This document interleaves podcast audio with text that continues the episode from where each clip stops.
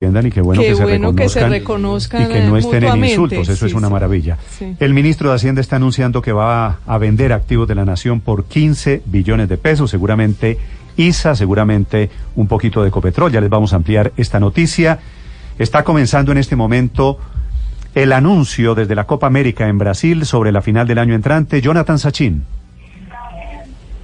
Néstor, ¿qué tal? Una feliz mañana para todos en Colombia. Estamos aquí en el Four Seasons en Sao Paulo y aquí ya son las 12 del mediodía con 29 minutos. Una hora de retraso llevamos para el anuncio de la Copa América del próximo año, la 2020, que hasta el momento está compartida. Yo ahora los escuchaba hablar un poco de la distribución de los grupos.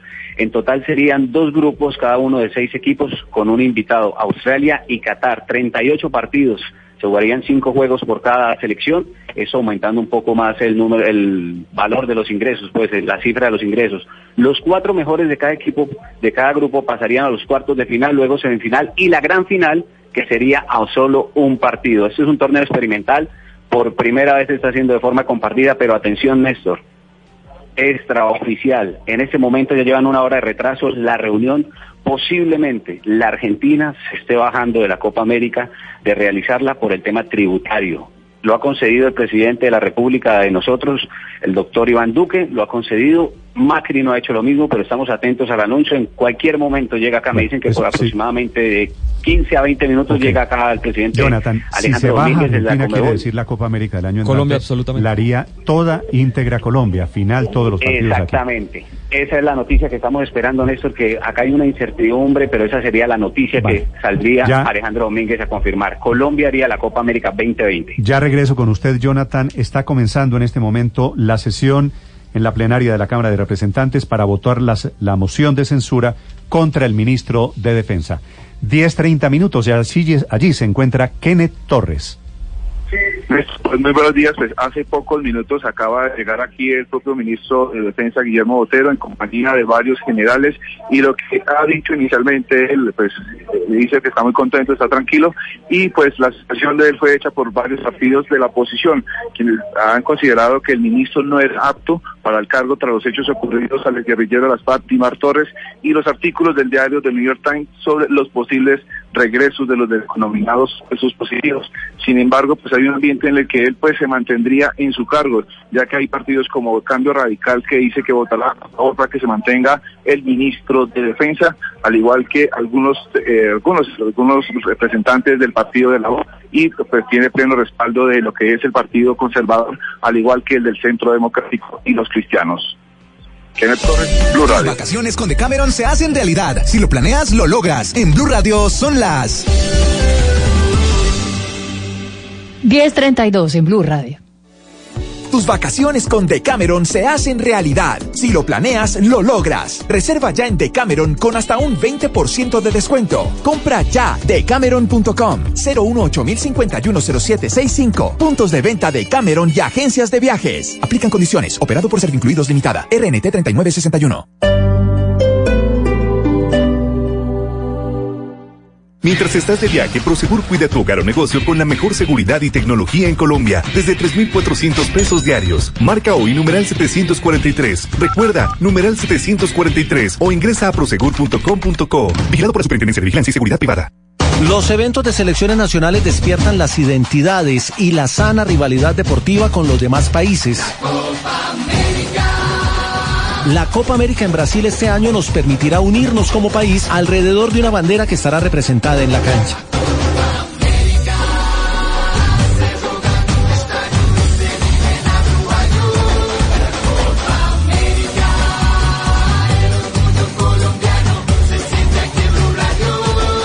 Soy JJ Osorio y la Copa América se vive en Blue. Aprovecha la prima y compra en Alfa ya. Del 13 al 16 de junio compra una caneca de pintura Cubre Max blanca por solo 239.900 pesos y lleva la segunda gratis. Y tenemos combo de baño campeón con sanitario, lavamanos, kit de grifería y accesorios a 199.900 pesos. Ven a Alfa y compra ya. Promoción válida hasta el 16 de junio de 2019. Ábrele la puerta a la encuesta de movilidad. La Secretaría Distrital de Movilidad y la Unión Temporal STIR, Centro Nacional de Consultoría, golpearán tu puerta para preguntar por tus recorridos y los de tu hogar. La información es confidencial y servirá para mejorar la movilidad de todos. Verifica a los encuestadores en el teléfono 339-4888.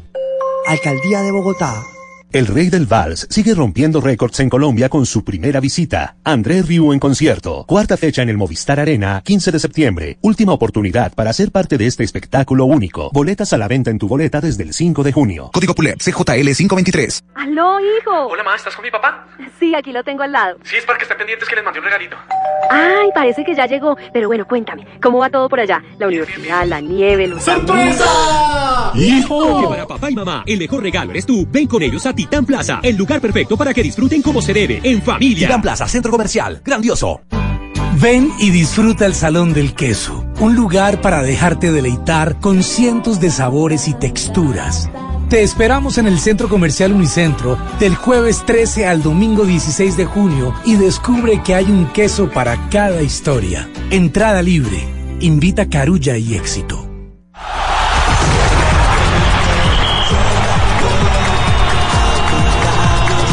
Más fútbol, más emoción, más Copa América. Con Caley, innovación para tu hogar. Compensar 40 años. Lo mejor de lo que hacemos es para quien lo hacemos. La Copa América se vive en Blue. Blue Radio, la nueva alternativa.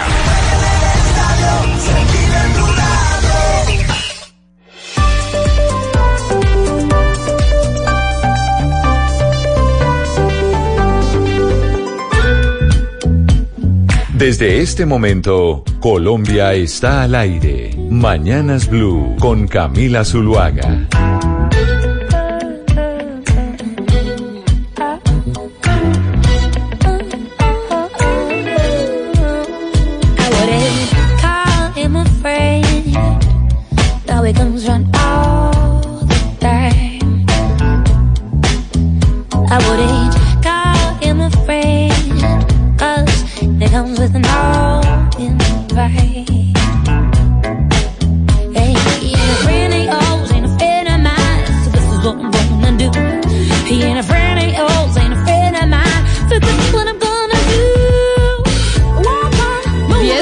Mañana 36 minutos en Colombia. Yo le cuento, doctor Pombo, que son las 12 del día, 36 minutos en Brasil, en Salvador eh, Bahía, como dicen eh, los brasileros, en donde va a jugar Colombia contra Argentina, su primer partido de la Copa América.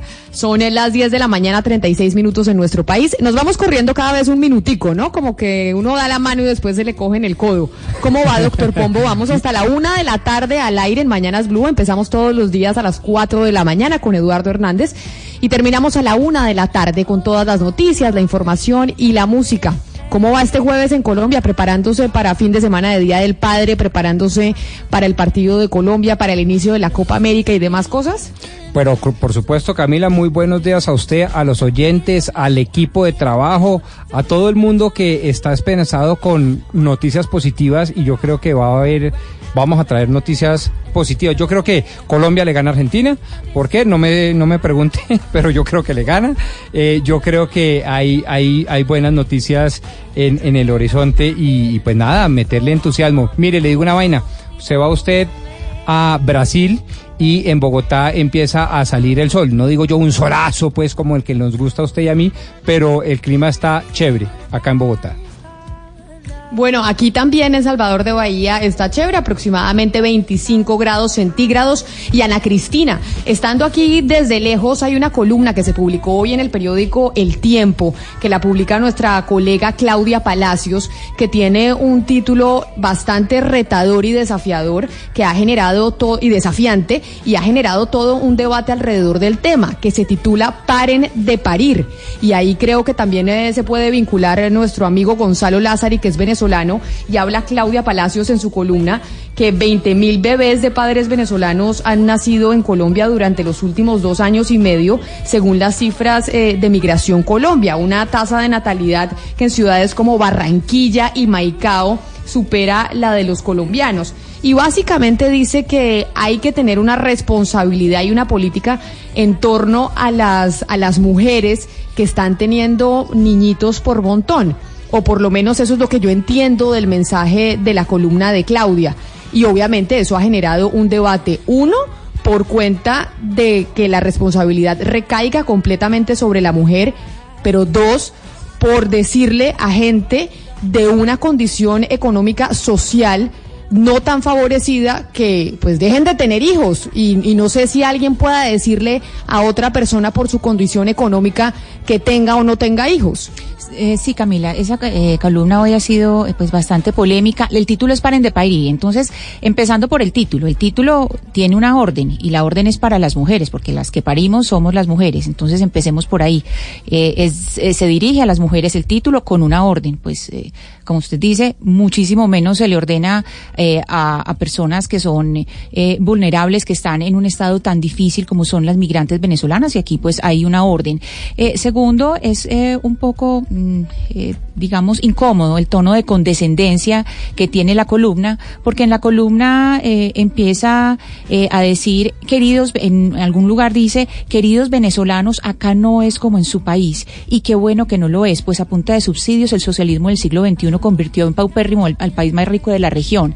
Entonces hay, al margen de que sean o, o no, que uno esté de acuerdo o no con lo que está diciendo Claudia, pues es un poco sorprendente porque precisamente Claudia Palacios es una periodista que está haciendo estudios de género y, sorprende mucho que, pues primero que empiece dándoles órdenes a las mujeres y segundo por las características de las mujeres a quienes les está dando esa orden, que son mujeres que están en un estado de alta vulnerabilidad, no solamente por su condición económica, porque además habla de las adolescentes, sino porque están en un estado eh, migratorio, en un estado de inseguridad. Pero sí quiero destacar algo, Camila, aquí, y es que habla de esa condición de los niños apátridas, que es eh, eh, un tema que podríamos tocar más en profundidad y que requiere eh, una atención. Yo voy a ser más radical y tengo algo que decir. Conozco a Claudia Palacios, la respeto. Pero ¿quién es Claudia Palacios para decir tal aberración? Es como si Gonzalo Lázaro dijera a la comunidad africana, deje de parir, doctor Pombo. A la gente que vive en Mozambique o en Zimbabue, dejen de parir. O, o a la gente de Siria, que muchos se movieron hacia Europa, dejen de parir. Para mí es una aberración completa lo que está haciendo Claudia Palacios, lo que escribió, tal vez es la posición de muchos colombianos. Eso, de eso estamos claros. Ahora, para como venezolano, para mí es una falta de respeto. Como venezolano. Bueno, yo, yo no es que sea feminista ni me faltaba, eh, pero sí quisiera salir un poco en defensa de esta columna que leí esta mañana en, en el sentido de la responsabilidad individual frente a una sociedad quejada de una cantidad de dolencias por un lado y por el otro, eh, no justificando en absoluto la forma, el enfoque, el tono, ni más faltaba, no, no lo hubiera hecho yo nunca, pero eh, el mensaje material de fondo sustantivo me parece que eh, éticamente por lo menos amerita un debate profundo, sosegado, calmado, porque no hay maldad ni reminiscencia de por medio, como yo lo veo. Pombo, pero, pero la gran pregunta, la gran pregunta es si uno puede decirle a alguien que deje o no deje de tener hijos. Obviamente el mundo está sobrepoblado, hay una relación inversamente proporcional entre la población educada y el número de hijos que tiene. Entre más educada la población, menos hijos está teniendo y está trayendo al mundo. Y entre menor educación, más hijos se tienen. Es una eh, proporción inversa. Y es lo que vemos. Y creo que es un poco el llamado de atención eh, que hace Claudia. Pero la gran pregunta es si usted le puede pedir a alguien por su condición social que deje de tener hijos. Y yo creo desde, que... Desde una posición de privilegio. Yo, eh, sin duda alguna, uno entiende, ni más faltaba, que hay un problema en, en unos sectores que están teniendo hijos y que no tienen la capacidad de mantenerlos. Pero ¿quién es usted? Para decirle a alguien que deje de tener hijos por la condición económica y social en la que se encuentra. Creo que ahí está el debate planteado y obviamente ha generado pues una cantidad de controversia. Sí, primero, yo creo que la condición social no puede generar ningún tipo de mordaza. Es decir, si esta señora es estrato alto, medio bajo, yo no lo sé, pero está diciendo una cosa mal dicha, pero muy importante. Segundo, me parece que es tan importante el tema que incluso los países como India, por ejemplo, como China, por ejemplo, los países más poblados, lo toman tan en serio que lo toman como política pública de Estado. Entonces no solo es quién es usted para poderle decir a otros si puede tener o no hijos, sino hay gente que incluso promueve políticas públicas de Estado en relación con la natalidad.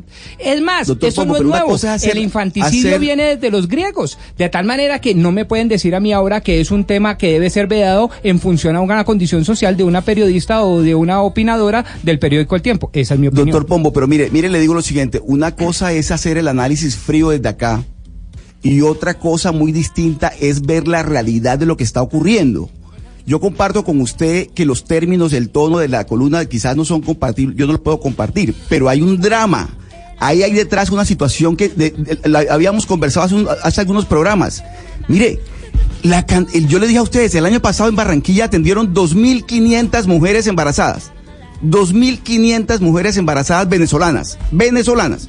Entonces, claro, uno dice, oiga, algo hay que hacer. Catalina Escobar, que tiene una fundación en Cartagena muy bella, muy hermosa, dice, la tragedia que usted meterse a los barrios como el Pozón, estos barrios marginados de Cartagena, es ver niñas de 12 añitos embarazadas. Niñas de, de 11, 12, 13 años embarazadas se les acabó su vida, se les acabó su... ¿Qué expectativas de vida tiene ese niño? ¿Qué expectativa de vida tiene esa niña? ¿Qué expectativa de vida tiene la familia? Es decir, ahí hay una tragedia humanitaria impresionante de la que tenemos que ocuparnos también. Don Oscar, pero hay, que yo creo que el llamado atención... A ver, lo, que pasa, es que, don Oscar, yo, yo voy a salir como venezolano. Es que en los últimos momentos, o en los últimos programas, yo siento de su parte y con todo respeto, un rechazo a la migración venezolana. No, no, no, no, perdón. Gonzalo, Gonzalo, perdón, perdón. Sí, claro, claro. que de un primer momento dijo que había que colocar visas y lo dijo. Hay que Gonzalo, Gonzalo. Gonzalo, perdón, perdón, pero lo primero que quiero aclarar es que no hay de parte mía ningún rechazo a una persona extranjera, por, por favor, lejos de mí. No, yo lo que estoy planteando aquí son hechos objetivos que me parece que hay que analizarlos. No, no, no, no crea eh, eh, Gonzalo, además con el afecto y con el cariño que yo les tengo a todos. Pero de verdad no es así. Por favor, quiero dejarlo en claro porque el comentario anterior del programa de hace algunos días, alguien en, Twitter también dijo que era algo parecido. No, no, lo que yo estoy llamando la atención en este caso es que hay una situación dramática, social, económica. El año pasado el distrito de Barranquilla destinó 10 mil millones de pesos para atender a las personas venezolanas embarazadas. Esa plata sale del distrito de Barranquilla, no la puso el gobierno nacional, no la pone la comunidad internacional, no sale de la ONU no sale en ninguna parte. Entonces lo que digo yo es, miremos a ver de qué manera afrontamos esta situación y le encontramos una salida. Es decir, yo quiero, y eso ser muy claro, porque, porque de pronto se puede prestar a, malas interpretaciones y lejos de mí eh, una, actitud de rechazo a la, a la, persona extranjera. No es eso. Insisto. No, y creo que nadie en la mesa, Oscar, creo que nadie en la mesa, Gonzalo, eh, pues, eh, y esto aquí está más que demostrado, está en contra de los migrantes por el hecho de ser migrantes.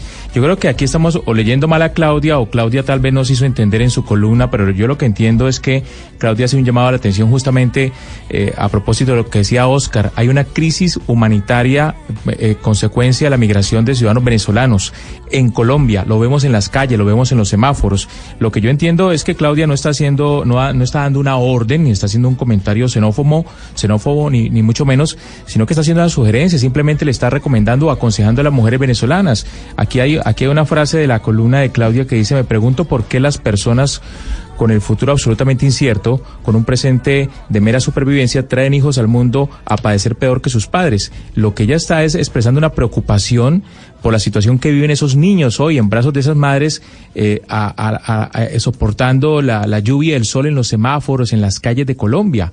Es una situación dramática y alguien tiene que llamar la atención sobre lo que está pasando y sobre todo llamar la atención de quienes son responsables de esa situación, eh, Gonzalo. Hugo Mario, tal vez, tal vez el título fue desafortunado, es lo que yo creo que se ha interpretado y es paren de parir, porque paren de parir eh, no es una sugerencia, sino una especie de orden y obviamente la población venezolana, como Gonzalo en la mesa, pues se sienten eh, afectados y sobre todo por un debate que evidentemente está desde hace mucho tiempo en Colombia y en el mundo sobre la cantidad de hijos, si debe haber políticas o no.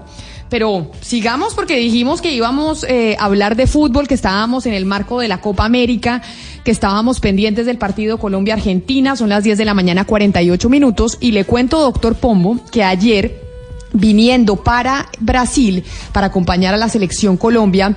¿Usted sabe quién es el cole? Es que estoy tan segura que usted tal vez no va a saber, pero, pero dígame si sabe. Tampoco llegó tan No, sí sé quién es el cole. Y es más, eh, eh, me dio entre tristeza y risa eh, y un sentimiento encontrado cuando en una o varias oportunidades yo vi un videito por ahí que se cayó de las gradas cuando lo soltaron en un momento de euforia porque metimos un gol y todo. No, pero por supuesto que sé quién es el cole. bueno, es que quiero que usted le ponga atención, doctor Pombo, pero también don Oscar, porque ahorita vamos a hablar de su junior, pero precisamente ayer viniendo para Brasil nos encontramos al cole hablando de fútbol y hablando también del Junior. La Copa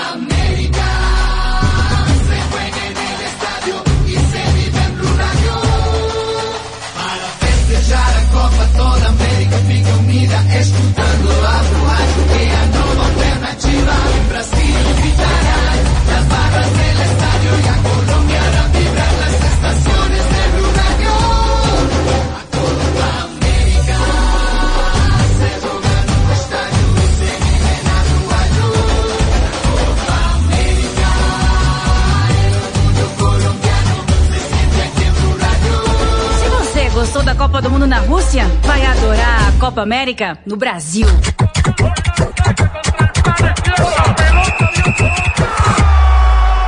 Bueno, viajando para Brasil a ver a la selección Colombia para empezar la Copa América, nos encontramos con el hincha número uno de la selección, el Cole. Bienvenido a Mañanas Blue.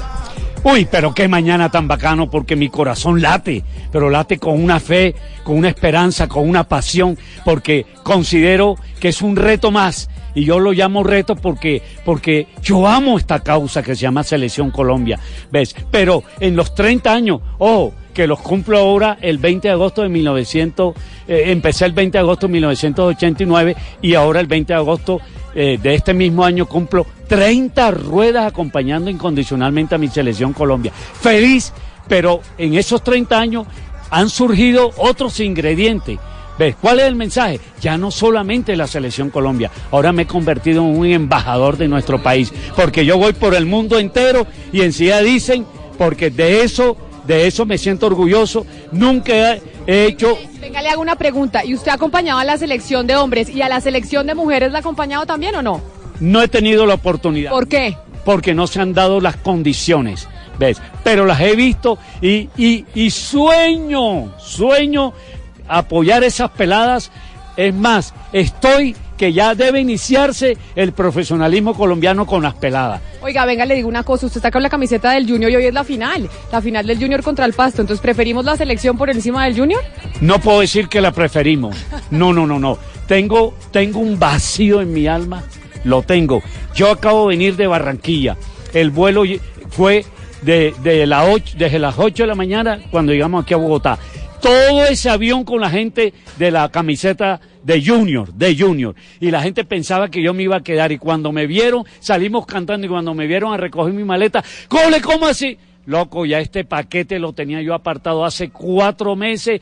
Me duele el alma. Por favor, no me interpelen más porque tengo un vacío existencial en mi corazón, no lo niego. Óyeme, ¿cómo es posible? Seis meses y, y- y bueno, y todos los años, pero seis meses apoyando a mi, a mi junior y, y empate, empate, empate, empate. Y vamos por la final y yo me voy para Brasil. No joda, me siento barro, mano, la verdad. Venga, le digo una cosa. ¿Quién le financia sus viajes eh, siguiendo la selección o cómo hace? Porque eso no cuesta, eso no es barato. No, no, claro, mira, principalmente yo le doy la gloria a Cristo. Como ves tú el mensaje, yo soy cristiano católico y a él le debo todo. Pero económicamente tengo dos patrocinadores, dos empresas barranquilleras. Se llama SEI Energía Solar y Tecnoglass.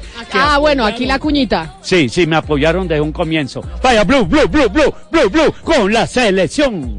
Gracias, Cole. y se levanta por su nación. Se siente la presión. Y juega con pasión. Y tiembla el corazón. Y todo ¿Usted se imagina, don Oscar, la- el sufrimiento del cole estando aquí en Brasil y viendo la final del Junior? Yo creo que ni pudo verla, porque además el cole, le voy a contar una cosa, venía Bogotá, Sao Paulo, Sao Paulo, Salvador directamente, sin parar en ningún lado, y tuvieron que desviarle el avión para- porque no pudieron aterrizar en Salvador por cuenta del clima y se fueron para otra parte y todavía no ha llegado al sitio donde está la selección Colombia, así que ese señor se estaba comiendo seguramente las uñas y lo que le quedaba de ellas viendo la final del Junior contra el Además que fue pues obviamente supremamente de nervios puros por cuenta de los penaltis. ¿Cómo está Barranquilla hoy en medio de esa fiesta? Pero mire, Camila, usted estaba hablando al comienzo del programa de que hoy era un jueves de muchas buenas noticias, excelentes noticias. Pues por supuesto que para Barranquilla la mejor noticia ha sido la novena estrella, el noveno título que- alcanzado por el equipo ayer y como usted dice, ¿no? sufrido como siempre, como todo lo del Junior. Si no se sufre, no se goza. Dice todo el mundo aquí en Barranquilla. Este personaje del cole, eh, Gustavo Llanos se llama él, nadie lo conoce como Gustavo Llanos. Ya la gente se olvidó que se llama Gustavo Llanos. Se llama el cole, que es una manera de no decirle coleto. El cole es cole- el cole es el coleto, le dicen el cole, pero un personaje muy querido, Camila, además que eh, impone modas de, de- de peinado. Yo no sé con qué peinado estaba ayer, pero, pero él impone una moda siempre que viene Le a la voy a decir selección con Colombia. qué peinado estaba. Tenía dos, tiene dos banderas atrás en el cráneo, en la porque está rapado y tiene como una cresta más o menos, y tiene la bandera de Brasil, la bandera de Colombia y un eh, balón de fútbol. Pero explíqueme una cosa, ¿qué es coleto? Usted dice que el cole es de coleto, pero ¿qué significa coleto?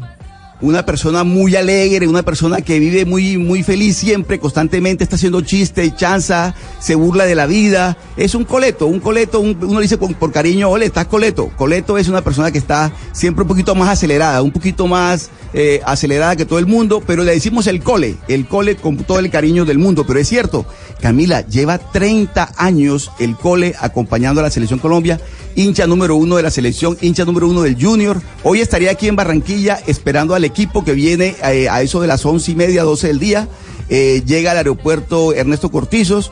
eh, y bueno, la ciudad está esperando a su, a su junior del alma con esta estrella, con esta, este nuevo, este bicampeonato, porque repetimos título, ¿no? Diciembre y ahora en junio, con Julio Avelino Comezaña, Julio noveno, además, porque es la novena entonces- vez que Julio, eh, que, que Comesaña está con el Junior, ¿cómo le parece?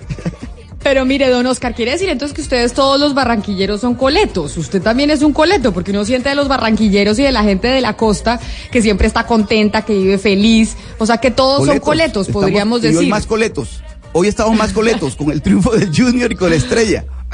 Oigan, a Cristina, yo le preguntaba al cole si él había acompañado a las mujeres en la selección Colombia los mundiales y decía que no.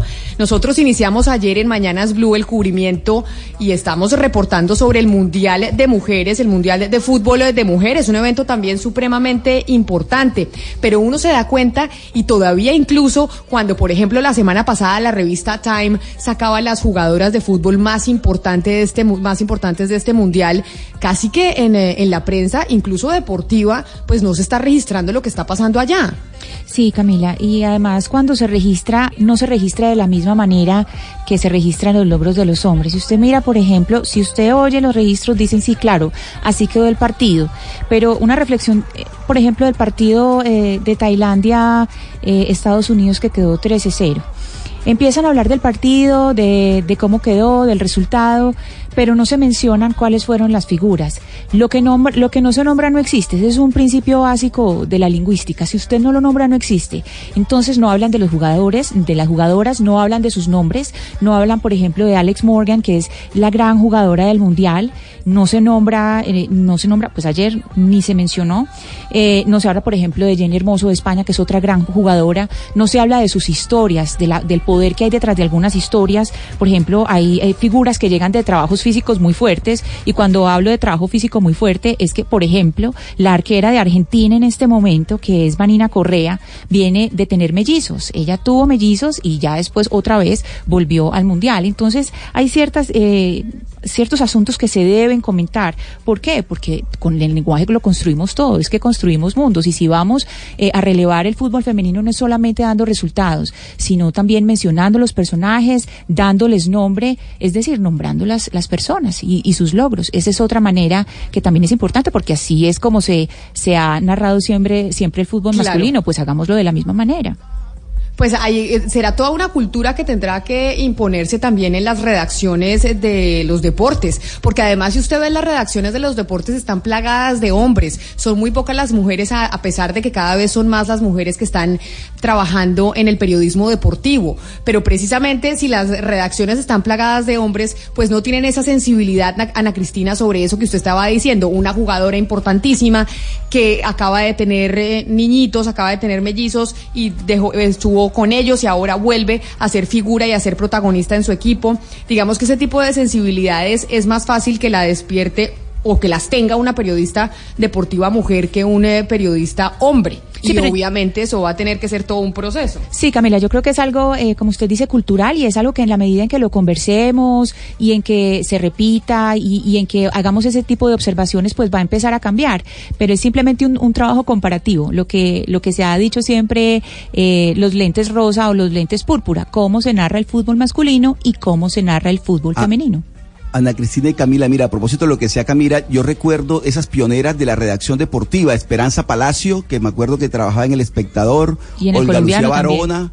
Eh, Liliana Salazar, que recuerdo fueron de las de las primeras mujeres que yo vi en salas de redacción de, de- de deportes y lo hacen, lo hicieron muy bien. Ellas fueron las que abrieron el camino. Hoy en día hay muchas, pues digamos, hay no tantas, pero pero sí encuentra uno muchas mujeres dedicadas al cubrimiento del deporte. Pero lo que dice Camila es totalmente cierto. Eh, las salas de redacción deportivas eran espacios áridos, digamos, para para para las mujeres. Pero todo esto hace parte de la de los de los espacios que se han que se han que se han ganado, además con con todo el trabajo y con todo el sacrificio y con todo el talento del mundo mundo. Exactamente, pero entonces por esas razones que nosotros aquí, Oscar, para precisamente empezar también a trabajar en esa cultura del periodismo, vamos a hacerle seguimiento al Mundial de Fútbol Femenino y vamos a estar todos los días reportando lo que está pasando allá. Tenemos un mes plagado de fútbol por cuenta de la Copa América y por cuenta del Mundial de Fútbol eh, de Mujeres. Y ya que estamos hablando de tantas cosas de mujeres por cuenta de la columna de Claudia Palacios en el tiempo, además de lo que está pasando con el fútbol, ustedes vieron, yo no sé, doctor Pombo, vio lo que salió publicado sobre la preocupación que hay en medicina legal y es que la principal preocupación que tiene medicina legal de casos de violencia son de violencia intrafamiliar. Sí, claro, claro. eh, ocupa primera página hoy en el tiempo, ¿no? En la parte inferior ahí está. Eh, y pues, pues, hombre, es que lo hemos venido trabajando en este programa con total responsabilidad y con criterio patriótico. Eh, cuando una sociedad le da la espalda consciente o inconscientemente a los problemas de la infancia, eh, pues eso es, es grave. Es decir, no, no es grave, no, perdón, digo, es superlativamente grave. Es una cosa que denota no solo una po- pudredumbre actual, sino la negación a un mejor futuro. Eh, así es como yo veo las cosas. Eh, entonces, pues claro, claro que, lo tengo muy presente, está en el top of mind y pues eso es muy duro. Claro que sí, por eso después de la pausa vamos a hablar precisamente con la directora de Bienestar Familiar, con la doctora Claudia García, que nuevamente Ana Cristina durante mucho tiempo estuvo un hombre a la cabeza de la entidad. Y hoy estamos eh, con una mujer al frente de medicina legal. Después de la pausa vamos a hablar con ella sobre esa preocupación que hay en Colombia de que la mayoría de casos de violencia hoy tienen que ver con violencia intrafamiliar. Colombia está al aire. ¿A cómo? ¡A cero! Mijitos, les habla Rigo. Si quieren ahorrar más, soliciten su cuenta a cero. Una cuenta de ahorros con cero pesos cuota de manejo. Cero pesos transferencias digitales a otros bancos. Y cero pesos en retiros cajeros Colpatria y Escocia Bancolpatria. Solicítala ya en www.scotiabancolpatria.com o en nuestras oficinas. Establecimiento bancario vigilado Superintendencia Financiera de Colombia. Cuenta con seguro de depósitos Fogafín. Términos y condiciones en nuestra página web. Mi hija no tiene ni idea de lo que me tocó vivir. Estamos igual. Mi hija no tiene ni idea de lo que he tenido que padecer. Es que no saben cómo era antes. Cuando llegó Transmilenio nos cambió la vida. Y ahora, con los nuevos buses, lo volverá a hacer. Transmilenio, el corazón de Bogotá. Alcaldía Mayor de Bogotá. Nico, ¿qué se siente estrenar el último smartphone? Nico. Nico. Nico debería hablar, pero está quitándole el plastiquito a su celular nuevo en cámara lenta. Sabemos que a ti como a Nico les gusta estrenar. Por eso en Claro y Colpatria pensamos en él y en todos nuestros clientes que se la juegan siempre. Y les dimos una tarjeta de crédito que les devuelve el 20% en la primera compra y el 10% en las demás compras en Claro. Tecnología, entretenimiento y hasta el pago de su factura. Solicítala en www.colpatria.com y disfruta la increíble sensación de estrenar. Multibanco Colpatria Establecimiento Bancario. Vigilado Superintendencia Financiera de Colombia. Conoce condiciones en colpatria.com. Disfruta de minutos ilimitados para hablar por WhatsApp en planes postpago ETV desde 30.900 pesos mensuales. Llama ya al 377-7777 o ingresa a etv.com. Aplican términos y condiciones. Recibe un descuento de hasta 700 mil pesos en tus productos Apple favoritos para el regalo de papá en Max Center. Visítanos en nuestras tiendas a nivel nacional o en nuestra tienda online. Es por tiempo limitado. Aplican términos y condiciones. En ascensores, escaleras y rampas eléctricas, prevenir es tarea de todos. El certificado de inspección anual debe estar ubicado en un lugar visible al público. Recuerda que reducir el riesgo es nuestra mejor opción. Para mayor información, ingresa a www.gestiondelriesgobogotá.gov.co. Alcaldía de Bogotá. Aprovecha la prima y compra en Alfa ya. Del 13 al 16 de junio compra una caneca de pintura Cubre Max blanca por solo 239.900 pesos y lleva la segunda gratis. Y tenemos combo de baño campeón con sanitario, lavamanos, kit de grifería y accesorios a 199.900 pesos. Ven a Alfa y compra ya. Promoción válida hasta el 16 de junio de 2019.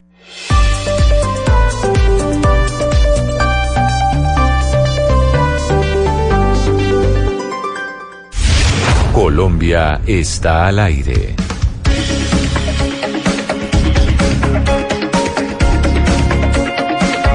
11 de la mañana, cuatro minutos. Seguimos en Mañanas Blue, como les decimos. Siempre empezamos todos los días, de lunes a viernes a las 4 de la mañana y vamos hasta la una de la tarde. Estábamos hablando de la violencia en el hogar y estamos en comunicación con la doctora Claudia García, que es la directora de Medicina Legal. Doctora García, bienvenida a Mañanas Blue. Mil gracias por atendernos. Eh, buenos días, Camila, para ti, para la mesa de trabajo y para los oyentes. En este programa, doctora García, durante pues todo el tiempo que hemos estado al aire, hemos hablado de los temas de género, de las mujeres al frente de las entidades y de lo que significa que una mujer esté al frente, por ejemplo, en este caso, de medicina legal. El hecho de que ahora sea usted como mujer la que está encargada de la entidad hace que se estén fijando más en la violencia en el hogar. Pues bueno, mira, tengo el honor de ser directora general del instituto después de trabajar 24 años dentro de la institución. Eh, yo creo que hemos ido visibilizando el fenómeno en los últimos años. Eh, para mí como mujer es realmente fundamental mostrarle al país las dificultades que tenemos al interior de la familia, porque es que la familia es el núcleo fundamental de la sociedad. Si nosotros no nos concientizamos de que debemos cada uno de los actores poner nuestro grano de arena para que la violencia al interior de la familia disminuya, no vamos a tener una mejor sociedad. Y creo Doctora que ese es el García, reto. Cuando hablan de violencia intrafamiliar, ustedes que llevan las estadísticas y los números en medicina legal, estamos hablando de qué tipo de violencia. Y me explico en la pregunta.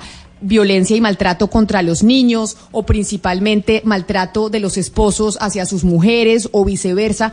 ¿Cuál es el tipo de maltrato dentro de las familias que es más común en Colombia?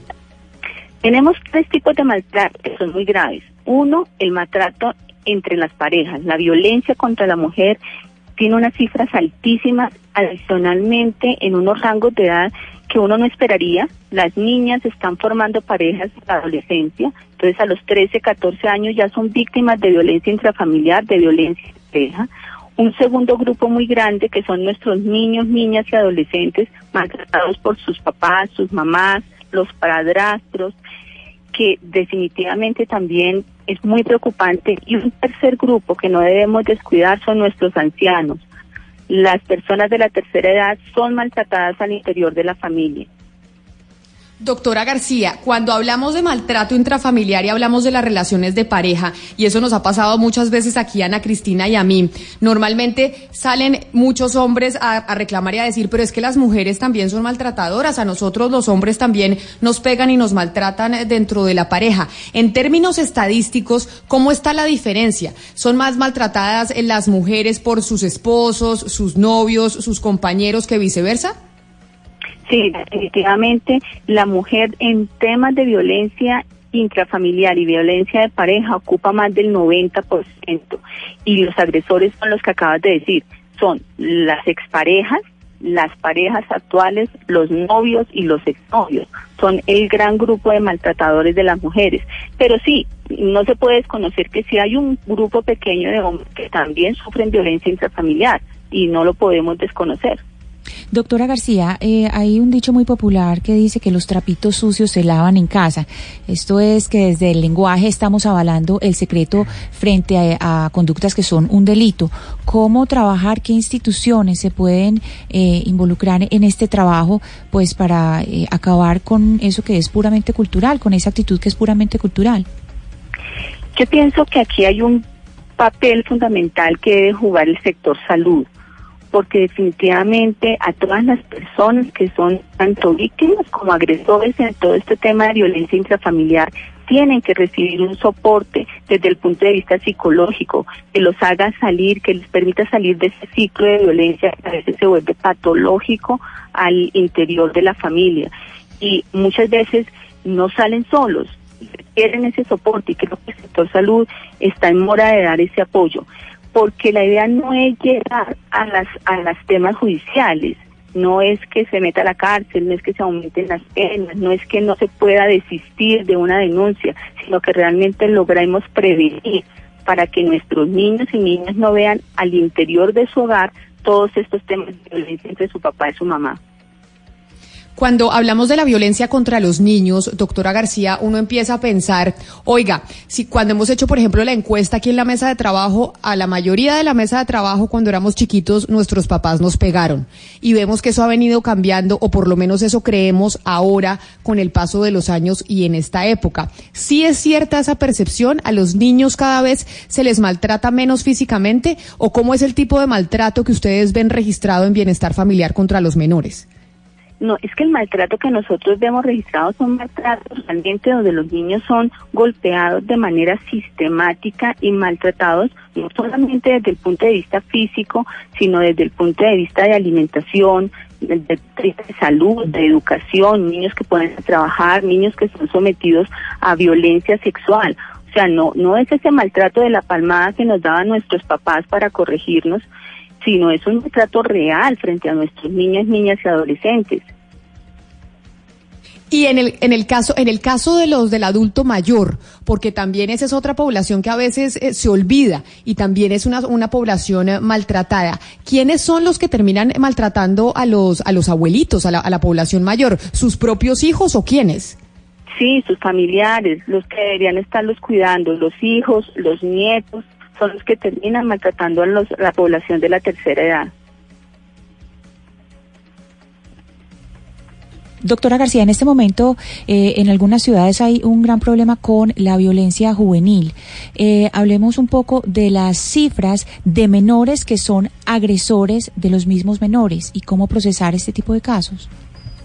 Sí, mire, definitivamente esto es, esto es un problema social eh, y hemos visto con mayor frecuencia en los últimos meses que algunos agresores de menores también son menores que entran en todo este tema de la justicia especial para los menores infractores. Y esto lo único que nos demuestra es que el núcleo de la familia, el núcleo fundamental de nuestra sociedad, eh, realmente eh, necesita apoyo, necesita que lo volvamos, que, centremos todos nuestros esfuerzos como Estado y como las diferentes instituciones que tenemos que apoyar este proceso, porque estos agresores van a ser adultos que seguramente si no logramos dentro de este proceso de resocialización y este proceso de acompañamiento a nuestros menores agresores que vayan a ser adultos que realmente se comprometan con el país y con la familia. O sea, estamos entregándole al país niños agredidos y menores agresores. Es un problema que, que sí viene en aumento. Doctora García, le pregunto por el tema regional. ¿Ustedes tienen ahí en medicina legal alguno y algún patrón definido de cómo es el comportamiento eh, de lo que tiene que ver con violencia familiar en las regiones del país, en las distintas regiones del país, o, o es un patrón que se repite en todo el país? Pues es un patrón que tiene una distribución en todo el país, pero sí tenemos algunos departamentos en donde es más marcado. Básicamente tenemos Antioquia, Sucre, todo lo que es Cali y Cundinamarca, que tienen un patrón muy alto en temas de violencia intrafamiliar. Señora García, directora de Medicina Legal, a mí me interesaría saber si el tema de medicina y los efectos médicos que ustedes reportan y sobre los cuales llevan una cantidad de estadísticas traducen esas estadísticas en una serie de como como de irreversibilidad de la eh, violencia patológica a la que usted hacía eh, hace un rato mención. Es decir, usted dice, pues se trata de un ciclo de violencia patológica. ¿Esos ciclos de violencia son eh, científicamente reversibles en las familias o una vez se dan y se presentan ya tiene que intervenir el Estado de tal manera que no pueda, eh, pues digamos, eh, revertirse esa actuación? No, afortunadamente son reversibles. O sea, lo- las conductas humanas eh, sí tienen posibilidad de que las mejoremos y las familias tenemos la posibilidad de ser cada día mejores.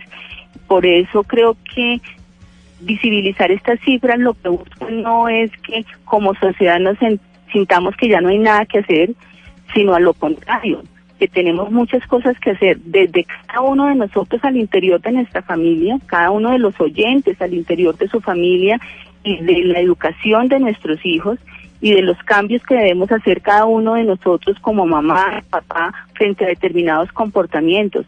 Y por supuesto, apoyarnos en la institucionalidad si lo requerimos. Pero creo que el- el- la idea es no presentar estas cifras como desalentadoras, sino como una posibilidad de mejora que parte de cada uno de nosotros como integrantes de nuestras familias.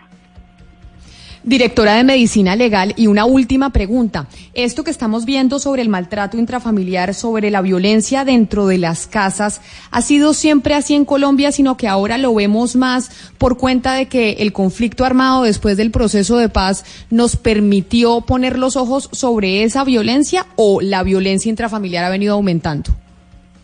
Miren, las cifras que nosotros mostramos eh, nos dicen que sí vienen en aumento, que desafortunadamente estamos registrando más hechos al interior de medicina legal.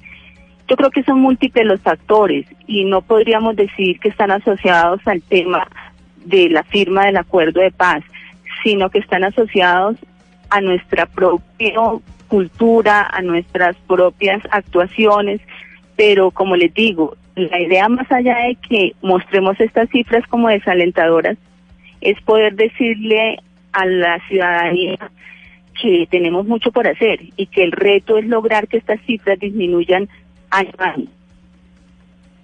Pues doctora Claudia García, yo sí le tengo que decir algo, que me alegra mucho que una mujer esté al frente de esa entidad. Usted tengo entendido es la segunda mujer que ha estado al frente de medicina legal en los 105 años, si no me equivoco, de la institución.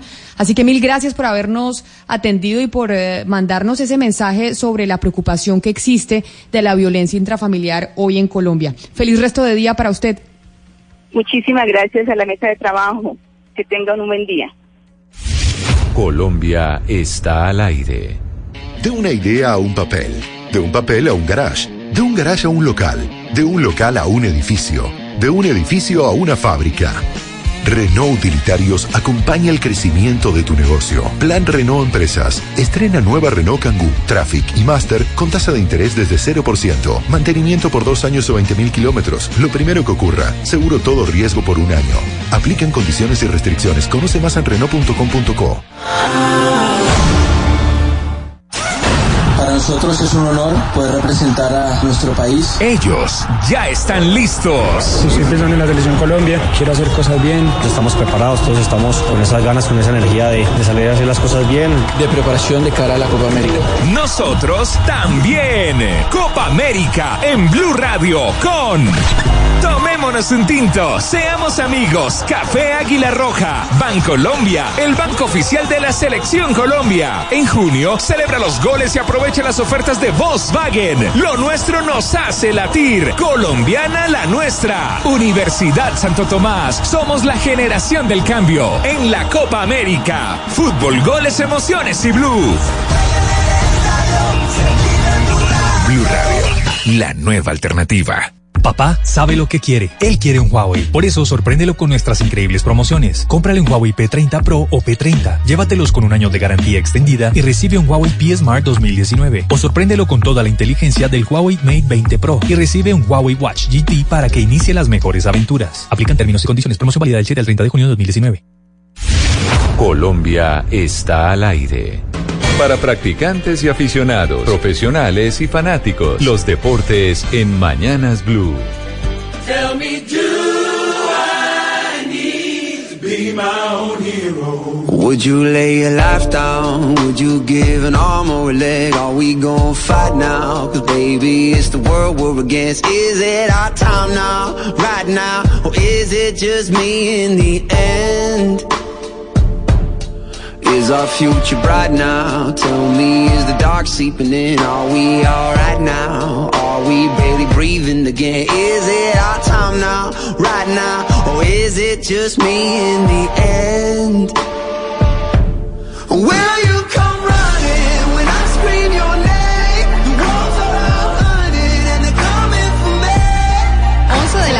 18 18 minutos. Continuamos en Mañanas Blue. Como les decimos, nos vinimos con Mañanas Blue a Brasil a hacerle seguimiento a la selección Colombia, contarles algunas otras cosas de lo que pasa en este país, que además Gonzalo, pues obviamente es protagonista de todo el escándalo Odebrecht por el tema del lavallato, esta serie que ha contado tantas cosas sobre cómo Odebrecht y el lavallato empezó en Brasil y después pues permeó otros países de América Latina y en, eh, y en nada podríamos esperar noticias de, noticias nuevas sobre Lula da Silva aquí en el territorio brasilero. Justamente ayer eh, Joe Biden no, Ana, a ver si usted me ayuda, el em, Bernie Sanders, Bernie Sanders dijo que él quiere a Lula fuera de prisión. Ayer eh, Bernie Sanders dijo que Lula da Silva era inocente y tenía que salir de la prisión por ese tema del lavallato o en este caso de Odebrecht. Yo le tengo una tarea, Camila, a ver si usted desea aceptarla con respecto al tema de esa serie del mecanismo y es saber la reacción de la gente en Brasil. ¿La gente está de acuerdo con lo que plantea la serie, sí o no? Para conocer un, por- un poco la perspectiva de las personas que hacen vida en el Brasil sobre esa historia. Bueno, yo voy a preguntar, no sé si de acá, la- acuérdese que esa serie fue muy debatida, que incluso la propia Dilma Rousseff, expresidenta de Brasil, demandó a la gente de la serie, porque a pesar de que los nombres no son exactamente los mismos, cuando usted se ve la serie se hace evidente quién es Lula, quién es el señor Marcelo de Brecht, quién es la, la señora Dilma Rousseff, y ahí lo que explican en la serie es, y lo que nos han dicho es que sí es muy apegada a la realidad, es cómo se formó todo este escándalo del lavallato. Y se lo pregunto porque ya la segunda temporada está en línea en Netflix para las personas que no la han visto. Así que si usted no ha visto la segunda temporada, véala porque es la continuación de lo ocurrido, obviamente, valga la redundancia, en la primera parte de esta serie, en donde ya se enfocan más en el tema de Odebrecht. Y nos vamos ahorita a hablar de los deportes, pero antes cuéntenos de la música, porque hoy es jueves de Gin Tonics, me da la impresión, hoy es nosotros tenemos jueves de, de pensar que podemos empezar a reunirnos con los amigos y a tomarnos algo, y la música tiene que ver con eso. Sí, es jueves de disfrutar que estamos en Bogotá, de que se está acercando el fin de semana y aquí le traigo un cantante fantástico. Además, la historia es fenomenal porque él empezó tocando mm, su guitarra acústica en ese boulevard de Santa Mónica, de Venice, en Los Ángeles, de Venice Beach. Eh, él se llama Andy Grammer y según Nielsen, que es esa compañía que mide eh, y contabiliza una gran cantidad de productos, no solo en los Estados Unidos, sino en todo el planeta, Andy Grammer es uno de los artistas más escuchados hoy en día en los Estados Unidos. Aquí está My Own Hero. Are we gonna fight now? Cause baby, it's the world we're against. Is it our time now? Right now? Or is it just me in the end? Is our future bright now? Tell me, is the dark seeping in? Are we alright now? Are we barely breathing again? Is it our time now? Right now? Oiga, Gonzalo, referente a lo de Lula, lo que estaba viendo acá y una cosa que se está discutiendo precisamente en Brasil es lo que ha pedido la, la defensa de Lula da Silva y es que precisamente de Luis, Ignacio, de Luis Ignacio Lula da Silva y es que para el próximo 25 de junio el tribunal tenía que pues tenía que decidir si lo liberaban o no o la corte debería analizar ese recurso que había presentado la defensa del exmandatario brasileño. Y por qué el exmandatario brasileño había presentado un em, a ver doctor Pombo usted que es el abogado ayúdenos con el lenguaje un recurso digamos un recurso acusando al eh, ex juez Sergio Moro, acá uno empieza, uno se viene a Brasil y cree que ya habla portugués, al ex juez Sergio Moro, que es el actual ministro de Justicia del presidente Jair eh, Bolsonaro. Y obviamente esa es la noticia que hoy se está discutiendo precisamente pues durante estas semanas aquí, aquí en Brasil. Y es la posibilidad de que Lula quede libre y por eso es que Bernie Sanders hace esa declaración y dice, Lula tiene que quedar libre por cuenta de ese recurso. Pero más allá de que el tribunal o la corte, al analizar el recurso, pues diga, no, Lula no se va libre, lo que sí puede pasar es que termine pues cayéndose el, eh, el ministro de Bolsonaro, que era el, eh, el juez Sergio Moro que inició toda la investigación y que dicen que el señor Moro pues eh, tenía un interés político y estaba cargado en la investigación y por eso termina afectando al expresidente Lula. Habrá recurso seguramente de la decisión de fondo, pero también estaremos en presencia de una recusación. Es decir, eh, es una, para explicárselo a los oyentes, una especie de figura que lo que busca es que el el juez sea imparcial, eh, que quien vaya a juzgar no tenga la más mínima tacha frente a la neutralidad, objetividad e imparcialidad. Por eso es que el tema político en este caso ha jugado, digamos, sus cartas desde el punto de vista jurídico, en la medida en que advierten unos, los de, sobre todo los del Partido de los Trabajadores, que la justicia se politizó y se politizó sobre la base de una ideología de derecha muy claramente definida. Pues bueno, precisamente entonces le voy a hacer la tarea a don Gonzalo Lázaro y preguntarle aquí a los brasileros qué opinan del tema lavallato y a ver si nosotros a, la- a través de la serie pues entendemos un poco esta trama de corrupción que se ha generado o que se generó hace algún tiempo aquí en Brasil. Pero don Sebastián Vargas, estamos en, en- en- en sección deportiva y no le damos, no le hemos dado la bienvenida, bienvenido a esta cabina. ¿Cómo le va? ¿Qué tal Brasil? A Todo 24 maravilloso. horas del inicio de Copa América. Todo maravilloso, preparándonos para ese partido, pero le cuento, Sebastián, que aquí Ana Cristina lo va a vaciar en la mesa. Sí, no, ya, ya, yo estaba al lado en la vaciada. Yo estaba aquí al lado en la vaciada, así que no, hay No, que no. repetirla. Pero no es una vaciada, es una conversación que tenemos que tener y que yo creo que... Y que tenemos sí- que ir mejorando todos. Sí, claro, y que todos aprendamos, porque si en este momento me pregunta la, la alineación, pues yo tampoco me la sé, las alineaciones tampoco me las sé, es algo que se va aprendiendo con el tiempo y, y aprender a comunicar en, en condiciones de igualdad. Camila, usted está en Brasil, el país debe estar no totalmente paralizado, pero sí alguien eh, debe estar viendo hasta ahora la selección brasileña femenina que está jugando su segundo partido del Mundial. Bueno, pues, no, pues le quiero decirle una cosa. Aquí no he visto ningún televisor prendido con eh, la selección de fútbol de Brasil eh, femenina en el Mundial. Así que no, no está completamente paralizado, pero por eso es que, como Ana Cristina dice, hay que ir generando la cultura y también este es un, un deporte, el fútbol femenino, que tiene que llamar eh, la atención. Y usted, como hace parte del equipo de deportes del, de Blue Radio, del servicio informativo de deportes, cuéntenos qué es lo que pasa, Sebastián. ¿Por qué es que no le paran tantas bolas a las mujeres en el fútbol? ¿Realmente? ¿O, simplemente no lo hacen consciente? No, vamos mejorando como en todo. Eh, cada día estamos más pendientes de la selección femenina, cada vez estamos más pendientes del fútbol femenino en Colombia. Por ejemplo, mira, hasta ahora le hablábamos de Brasil, hay penalti para Brasil en el estadio de la Mozón, esto es en Francia, en Montpellier. Y a ver si se pone uno por cero sobre, sobre Australia en su segundo partido de la Copa Mundo. Estamos pendientes del equipo colombiano de la selección de mayores. Va a estar en Juegos Panamericanos de Lima. Está haciendo un eh, trabajo en Bogotá. Estamos muy atentos a lo que puedan lograr porque tienen grandes posibilidades de lograr medalla de oro en Lima 2019. Eh, vamos mejorando, vamos eh, acercando a la gente con el fútbol femenino y pues cada día, obviamente, como dice Ana Cristina, pues todos aprender, porque ahorita ya le voy a dar los marcadores, lo que ha dejado la última jornada, pero también le tengo una historia de una colombiana. Mire, ayer Nigeria eh, le ganó 2 por 0 a Corea, Alemania 1 por 0 a España y Francia 2 por 1 a Noruega. Ya están clasificados a la siguiente fase Alemania y la local Francia. A esta hora, Australia ante Brasil, nada que cobra Marta el penal y sobre las 2 de la tarde tenemos Sudáfrica, China. La gente puede ver el Mundial a través de la señal de Caracol HD2, donde estamos viendo el partido Australia-Brasil. Gol.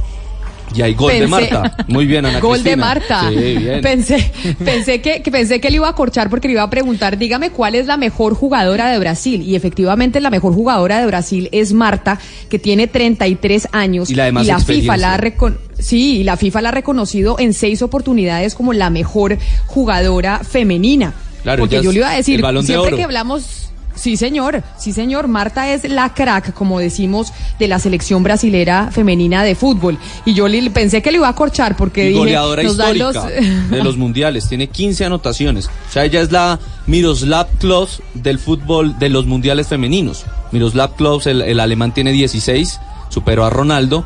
Y en el fútbol femenino se llama Marta, ahora con 16 anotaciones luego de este penalti. O sea, tiene las mismas anotaciones que tiene el goleador histórico de los mundiales masculinos.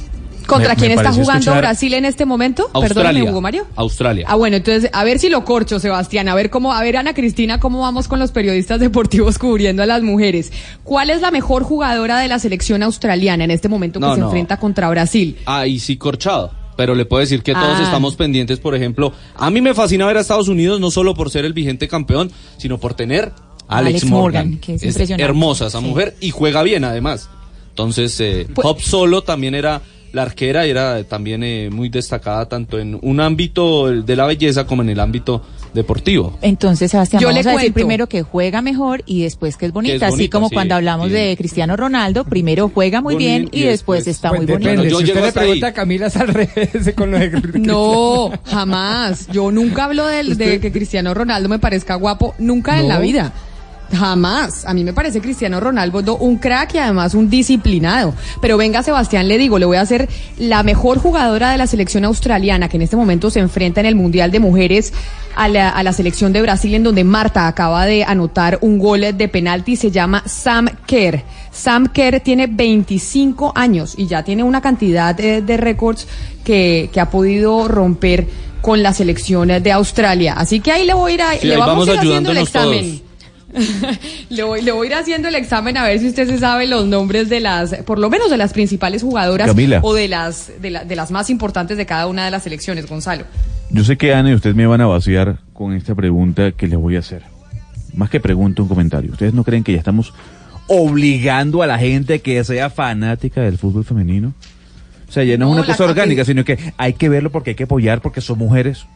¿Por qué no mejor que sea orgánico? No, pues porque orgánico no ha sido. Porque, porque, porque si no se genera esto, entonces no hay una transformación dentro de las mismas redacciones. Por eso es que el pobre Sebastián está aquí sentado en la mesa y le estamos haciendo examen y terminó vaciado por Ana Cristina. Pero no, porque uno. también hay que, hay que generar la cultura, hay que generar la cultura. Mire, Así mundial- como Nike y, Sí, perdón, y Camila. Adidas Ana Cristina generaron la cultura de que la gente se volviera aficionada a correr, al running, pues igual se genera la cultura del fútbol femenino. Sí, desde 1991 hay Mundial Femenino de Fútbol y creo que ayer es la primera vez en toda mi vida que llego a un aeropuerto y todos lo- los, televisores del aeropuerto estaban viendo un partido de mujeres. Es la primera vez en mi vida. Ahí yo- vamos, otro paso adelante. O sea, desde 1991. Bueno, y Colombia Pero- solo ha ido a dos, ¿no? También es... eh, Pero la, la, pregunta de Gonzalo es un tanto más filosófica y yo se la contesto desde mi condición no feminista. Es que el feminismo, como muchas otras vertientes del pensamiento humanista, eh, lo que trata es de, y ustedes me corrigen las feministas si, si, si las malinterpreto, pero de visibilizar fenómenos importantes, de visibilizar fenómenos que históricamente no han sido visibilizados y que resultan muy importantes, porque eso genera inclusión, eso genera perspectivas distintas de ver la realidad, eso genera incluso cambios de comportamientos en las ya culturas tradicionales. Y a mí me parece, y lo digo como conservador ideológico, es que ustedes saben que yo soy muy importante. Entonces, a mí sí, yo sí creo que el hecho de relevar de esta manera fenómenos además tan mundialmente conocidos como el, el- el Mundial de Fútbol Femenino, pues genera una cultura, o llamémoslo así, una contracultura incluyente muy interesante. Sí, a ver, yo no digo y no estoy en contra del Mundial Femenino, para nada. Me parece extraordinario que se le esté ve- ventilando de la forma como lo estamos viendo el día de hoy, por ejemplo. Lo cierto del caso es que Nike hace una publicidad no diciéndote, ve a juro el Mundial de Fútbol Femenino porque son mujeres. No, él te dice un mensaje, la compañía per se. No cambies tu sueño, cambia el mundo. Claro, Entonces, el claro. mensaje hay que cambiar, eh, creo yo. O sea, ¿por qué me tienen que obligar a mí a ver fútbol femenino? Por ejemplo. No, pero nadie lo está obli- nadie lo está obligando, Gonzalo, pero creo que desde el, desde el eh, desde el servicio informativo de deportes sí se debe cubrir de la misma manera el fútbol de hombres que de mujeres, o por qué no, o por qué se debe cubrir más el de hombres que el de mujeres.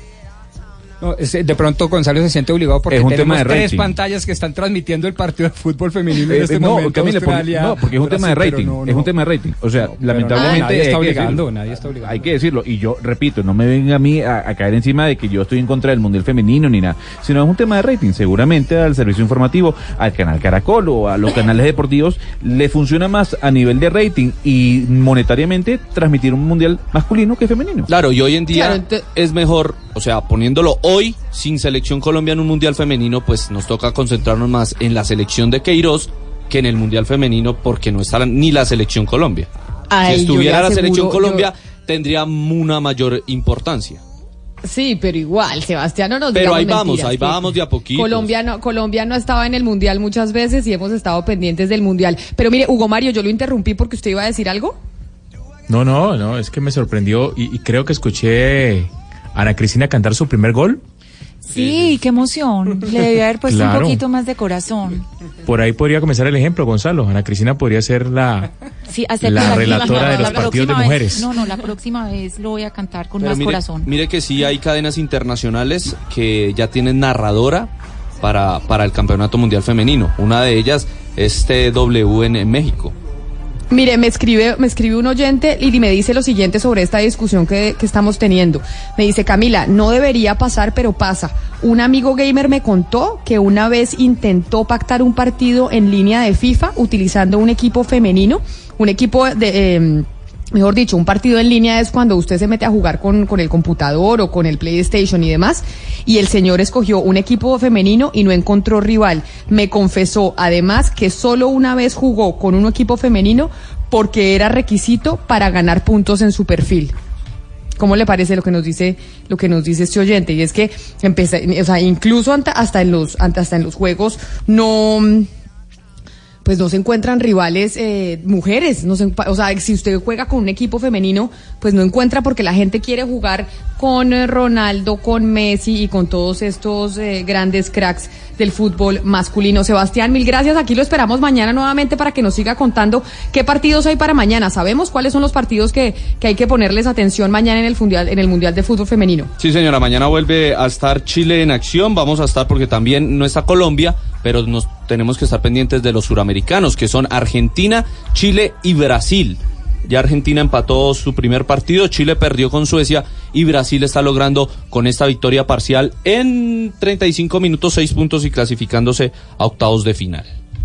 Sebastián, muchas gracias. Son las 11 de la mañana, 34 minutos. Estábamos hablando ahorita con la directora, con la directora de medicina legal que hablaba sobre la violencia intrafamiliar y cómo la violencia intrafamiliar más común era la de pareja, pero sobre todo los hombres agrediendo a las mujeres. Vamos a hacer una pausa y le voy a hablar, ¿sabe qué, doctor Pombo? ¿Usted alguna vez ha tenido relaciones tóxicas? ¿Usted cree que ha hecho parte de una relación de pareja tóxica? Eh, Bueno, tóxica es una expresión, a ver. Sí, yo diría que, que no que no explotó lo mejor de cada uno de, O de sea, la tóxica pareja, en el sentido sí. de que es una eh, es una relación en donde usted sufre, en donde se sufre Sí, y sí. no y realmente no es una relación para entera sino de sufrimiento. Sí, y que no se explota lo mejor de cada uno de los miembros de la pareja. Sí, quizá una vez sí pasé por eso hace muchos años. Pues mire, es que después de la pausa le voy a hablar de un simposio que se va a hacer en Bogotá precisamente sobre cómo acabar con esas relaciones tóxicas, pero le vamos a preguntar a una de sus organizadoras que nos dé la definición primero de qué es una relación tóxica y cómo identificarla.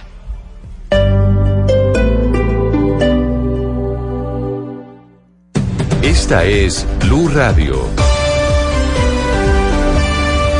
Sintonice Blue Radio en 89.9 FM y grábelo desde ya en su memoria y en la memoria de su radio. Blue Radio, la nueva alternativa.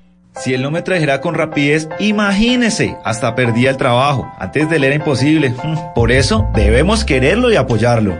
Fresco, que él va a seguir siendo firme. Con la llegada de los nuevos buses a Transmilenio, va a seguir mejorando las cosas para todos nosotros. Transmilenio, el corazón de Bogotá, Alcaldía Mayor de Bogotá. El surtido de siempre está aquí. Ven, disfrútalo a precios increíbles. Visítanos en Calima Centro Comercial, en la carrera 30 con calle 19. La 14 nuevamente te da más. Mientras estás de viaje, Prosegur cuida tu hogar o negocio con la mejor seguridad y tecnología en Colombia, desde 3,400 pesos diarios. Marca hoy numeral 743. Recuerda, numeral 743 o ingresa a prosegur.com.co. Vigilado por la Superintendencia de Vigilancia y Seguridad Privada. Aprovecha la prima y compra en Alfa ya. Del 13 al 16 de junio compra una caneca de pintura Cubre Max blanca por solo 239.900 pesos y lleva la segunda gratis. Y tenemos combo de baño campeón con sanitario, lavamanos, kit de grifería y accesorios a 199.900 pesos. Ven a Alfa y compra ya. Promoción válida hasta el 16 de junio de 2019. Ven y disfruta el Salón del Queso, un lugar para dejarte deleitar con cientos de sabores y texturas. Te esperamos en el Centro Comercial Unicentro del jueves 13 al domingo 16 de junio y descubre que hay un queso para cada historia. Entrada libre. Invita Carulla y Éxito.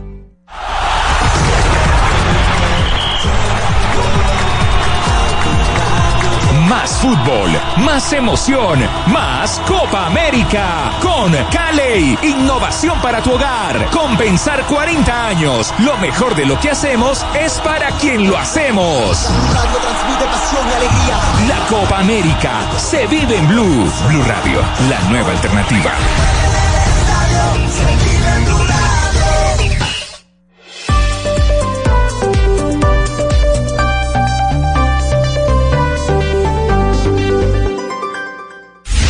Colombia está al aire.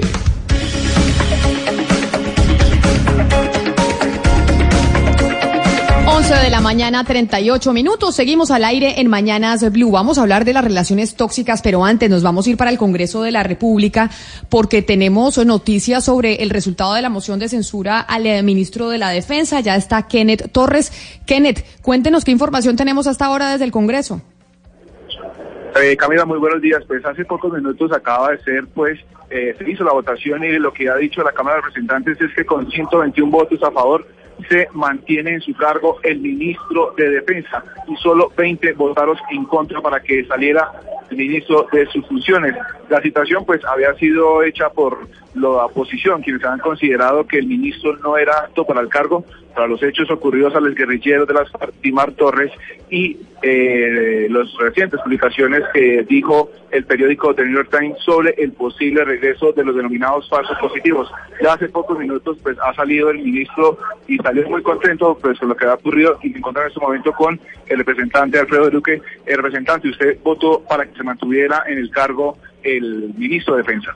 Sí, consideramos eh, que no existían las razones suficientes para que esa figura, que es una figura política eh, más que jurídica, entrara a ejercer en estos momentos y pudiera pues el ministro, gracias a ella, salir de su cargo. Pues, ya ven, ya así después votada la moción, se mantiene por el momento el ministro Guillermo Botero en su cargo y es la información que tenemos a esta hora aquí desde la Cámara de Representantes. Kenneth Torres, Blue Radio.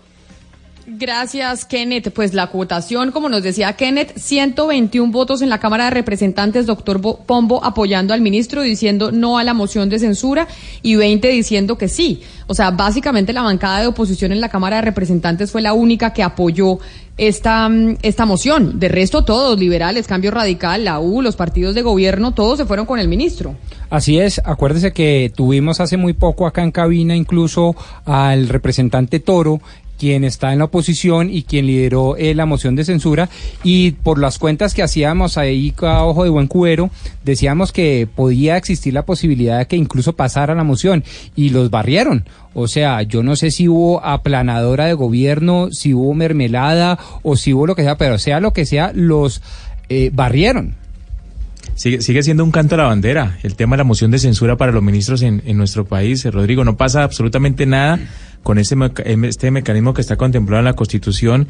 Y en esta ocasión, como usted dice, fue una planadora, aunque el gobierno no tiene mayorías, pues esos, pa- esos partidos bisagra, como los han llamado, estos partidos que eh, son eh, parte o, o proceden de partidos tradicionales, pero que ahora posan de independientes, terminaron dándole eh, su voto al, al gobierno y en este caso salvando la cabeza del ministro.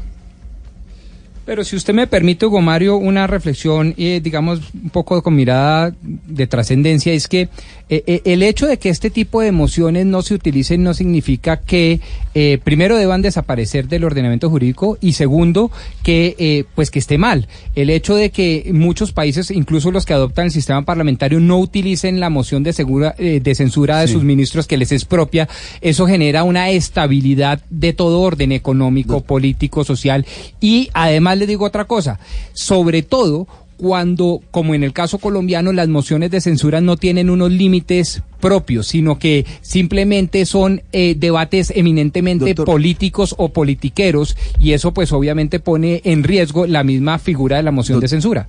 Doctor Pombo, doctor Pombo, obviamente que, que el gobierno iba a darse la pela pues a fondo para no dejarse sacar a su ministro, eso, eso, estaba, eso era más que evidente.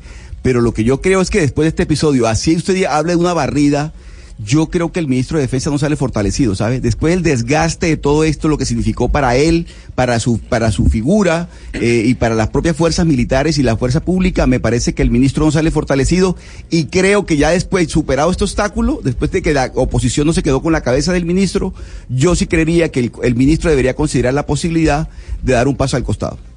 No pasa nada, Pero, Oscar, Oscar, no pasa o- nada. eso le- Pa- pasó- eso le iba a decir. Camila, Yo, sí, es pero que con Carrasquilla pasó lo mismo. Sí, claro. No, no, pasó no, lo mismo no, no, con no. Carrasquilla, debate, moción de censura, Pero, no, no pasó. pero, perdón. Y finalmente ahí está cosa, Carrasquilla una en el cosa es de que Hacienda. logre superar, una cosa es que logre superar el debate, que efectivamente la moción de censura no prosperó, y otra cosa es que, lo hubiera, que, que el gobierno hubiera tenido que entregar la cabeza del ministro a la oposición. En este momento la gente está pensando, muchos están creyendo que el ministro salió fortalecido. Yo creo que el ministro no salió fortalecido pese a la votación 121-20. me parece que el ministro, ya después de superar el obstáculo políticamente, políticamente quedó muy desgastado y me parece, me parece que sería oportuno que en este momento ya supera ese obstáculo, el presidente considerara la posibilidad de hacer cambios en los ministerios, incluyendo al ministro de Defensa. Yo sí creo, Oscar, que queda más atornillado ese ministro de Defensa, el ministro Botero, ya después de haber pasado esta moción de censura, por lo menos este año, si me pregunta usted y tuviéramos que hacer una polla, yo creo que ese ministro no se va, pero no lo sé. Yo creo que ahorita, después de esto que pasó en el Congreso, no le quedaría, no tiene opción el presidente Duque de, hacer un relevo. Porque es decir, sí, no le entrego en bandeja de plata a la oposición la cabeza del ministro en la moción de censura, pero después si lo retiro, yo lo veo muy difícil. No sé usted qué opine, Hugo Mario. No, totalmente de acuerdo. Por eso digo que es un canto a la bandera el tema de la moción de censura en este país. Carrasquilla también. Eh, recuerden que muchos apostaban a que Robledo lograba tumbarlo en ese debate de moción en el, en el, en el Congreso, pero finalmente no pasó. Y ahí está el ministro de Hacienda, eh, eh, tan atornillado como usted cree va a quedar atornillado el ministro Botero. Pero Sí creo. Oiga, Hugo Mario, dígame, Pombo. No, yo sí creo que hay un- una diferencia entre el uno y el otro y es que los argumentos que se esbozaron en el debate en torno a la moción de censura del ministro Carrasquilla o sea, eran unos argumentos mucho más técnicos, mucho más sólidos y sobre todo que sí calaron, a mi modo de ver, en gran parte de la opinión pública. Hoy la gente del común habla de los bonos Carrasquilla, por ejemplo. En este caso, por el contrario, yo no he percibido que ni el argumento fuera fuerte ni que tuviera gran calado ni incidencia popular, a tal punto que muchas de las gentes, incluso los conocedores, incluso empresarios, sindicatos, gremios, no sabían exactamente el marco eh, en el cual se iba a llevar a cabo la moción de censura, cuáles eran los argumentos y, y los reproches de fondo contra el ministro de Defensa. De tal manera que yo sí creo que hay una diferencia grande entre el primer debate de moción de censura que sufrió este gobierno y el Sí, segundo. Rodrigo, en pero- este sí lo aplastaron a la oposición. Pero des- después de lo de Carrasquilla, claro, el país comenzó a hablar de los, de los, de los bonos de agua y después de lo de Botero la gente va a seguir hablando de los falsos positivos y no pasa nada, igual los ministros siguen allí. Este es un régimen presidencial y tumbar a un ministro es muy difícil para un parlamentario, Rodrigo. A pesar de que en esta oportunidad hablábamos con el eh, representante Toro que el eh, gobierno del presidente Duque no tiene mayorías en la Cámara de Representantes, igual en esta oportunidad con el caso del ministro Botero se vio como si sí las tuviera. Sí, En el- porque en- son los políticos los que están en el Parlamento, en el Congreso. El Congreso está integrado por políticos y los políticos no se pisan la manguera entre ellos, Camila. No. Oiga, Hugo Mario. Eso es una- Hugo Mario, yo. Esa es una visión de, de, de un, eh, eh, una persona como Hugo Mario mucho más versada en temas, digamos, de la realidad política, pero yo un poco más académico quiero pensar simplemente... poco más soñador, Y un poco más académico y soñador. soñador, Sí, sí, es verdad. académico Y y lo, soñador. y lo Un reconozco y ojalá, y, y ojalá no me... cal- No, pero no es por un gobierno de derecha o izquierda, no, en eso sí no. Yo que quiero decir es que... em, hay que entender que la moción de censura para que prospere tiene que ser muy bien armada, es lo que quiero decir. No, No, basta ni, ni bien simplemente no, Pombo. ¿Perdón? Ni bien armada, pro- ni, ni bien armada No, no, prospera no, una no, moción no. de censura en Colombia. No, Ha no, no, no. Bien armada la señora Robledo, en el caso. Carrasquilla. Entonces quítele ustedes Sí. el tema Colombia de Sí, por no. medio. Estoy hablando como figura, vuelvo y digo Camila, como institución jurídico-política. Uno no puede Doctor ir Pombo. promoviendo mociones de censura porque sí, porque ajá, simplemente porque quiera comer ministro, superintendente Pero- o director de departamento administrativo. Tiene que haber un acervo probatorio importante, tiene que tener ascendencia en la población, tiene que generar un escorzor social que permita por lo menos llegar a pensar en eso. Y creo que en esta ocasión no se sucedió. Oigan, se presentó desde la pena. oposición a tal punto que los barrieron. Me da pena, me da pena interrumpirlos. Yo sé que estamos eh, muy entretenidos hablando del ministro Botero, pero es que tengo a doña Marta C en la línea, porque yo le había preguntado a usted, doctor Pombo, si había tenido relaciones tóxicas y le quiero preguntar eso a Hugo Mario. ¿Usted ha tenido relaciones tóxicas, Hugo Mario? Pero las tóxicas son que las mismas relaciones tormentosas y Pues eso es lo que vamos a tratar de entender, pero yo entiendo que son relaciones en donde usted pues sufre mucho, donde hay un sufrimiento enorme, o la- las ha tenido y que no son sanas, que son relaciones que no son sanas. Bueno, creo que he tenido alguna experiencia en ese, en ese campo, Camila. Pero ¿por, por qué se lo digo? Es que doña Marta C., que es la coordinadora de este simposio que se va a llevar a cabo este fin de semana en Bogotá, el 15 de junio, sobre las relaciones tóxicas, está con nosotros en la línea. Es una congregación de mujeres anónimas, precisamente organizando este evento. Doña Marta, bienvenida. Gracias, muy amables y mucha gratitud con la emisora por permitirnos participar. Sí. Explíquenos qué es una relación tóxica, porque acá yo le he preguntado a mis compañeros y todos dicen, sí, creo que he estado en una relación tóxica. ¿Uno cómo lo identifica? Eh, nuestro, nuestra problemática es una adicción, al igual que el adicto a las drogas, el adicto a sustancias psicoactivas. eh, la manera de relacionarnos no es una manera sana. Eh, en este, inicialmente, mm, el programa se inicia paralelo a Alcohólicos Anónimos, que lleva varios años sanando personas que tienen el problema con el alcohol, que es una enfermedad igualmente adictiva. Eh, nuestro programa se basa exactamente en el libro de la doctora Robin Norwood que habla de las mujeres que aman demasiado. Doña Marta, permítame, permítame, yo la interrumpo. ¿Uno cómo hace para identificar si tiene una relación tóxica y si tiene este tipo de adicción? Ustedes dicen esto empezó con eh, al mismo tiempo que Alcohólicos Anónimos y estar en una relación tóxica es estar adicto a ella. ¿Yo cómo sé si soy adicta o no? Y si es una mala relación o no. Precisamente lo que hacemos en la comunidad de mujeres es acompañarnos mutuamente para escucharnos, para, para descubrir dónde se originó esa enfermedad, porque es una enfermedad, y mm, cómo podemos entre todas brindarnos una ayuda. Somos pares. Pero Eh, por mi- claro, pero eso eso eso lo entiendo, pero denos un, un ejemplo, un ejemplo para que la gente que nos está escuchando sepa de qué estamos hablando. Es Ah, decir, bueno. ustedes se apoyan entre ustedes, pero ¿cómo hago yo para saber, o sea, cuál es un síntoma, un, eh, un indicador que me dice que yo estoy en una, una relación que no que no le hace bien eh, a, ni a mí ni a mi pareja? Mm, ¿Cómo darnos cuenta que estamos en una relación tóxica? Yo siento que por el sufrimiento que nos genera esa relación, por el dolor que estamos sintiendo. Y eh, ahí puedo identificarlo eh, en mi caso. Yo llegué a esa comunidad por una situación con mi pareja y yo pensaba que la única solución era separarme. Pero en el camino voy descubriendo que el problema no es el otro, que yo también ocasiono problemas en esa relación. Y en el programa nos acompañan a través de nuestro historial para mirar qué pasó en nuestra infancia. Es un proceso, como te decía, al, similar al de Alcohólicos Anónimos, la única diferencia es que allá solo asistimos mujeres. Al evento, a la celebración, pueden llegar todos los hombres que quieran, porque Claro. también hay hombres que aman demasiado.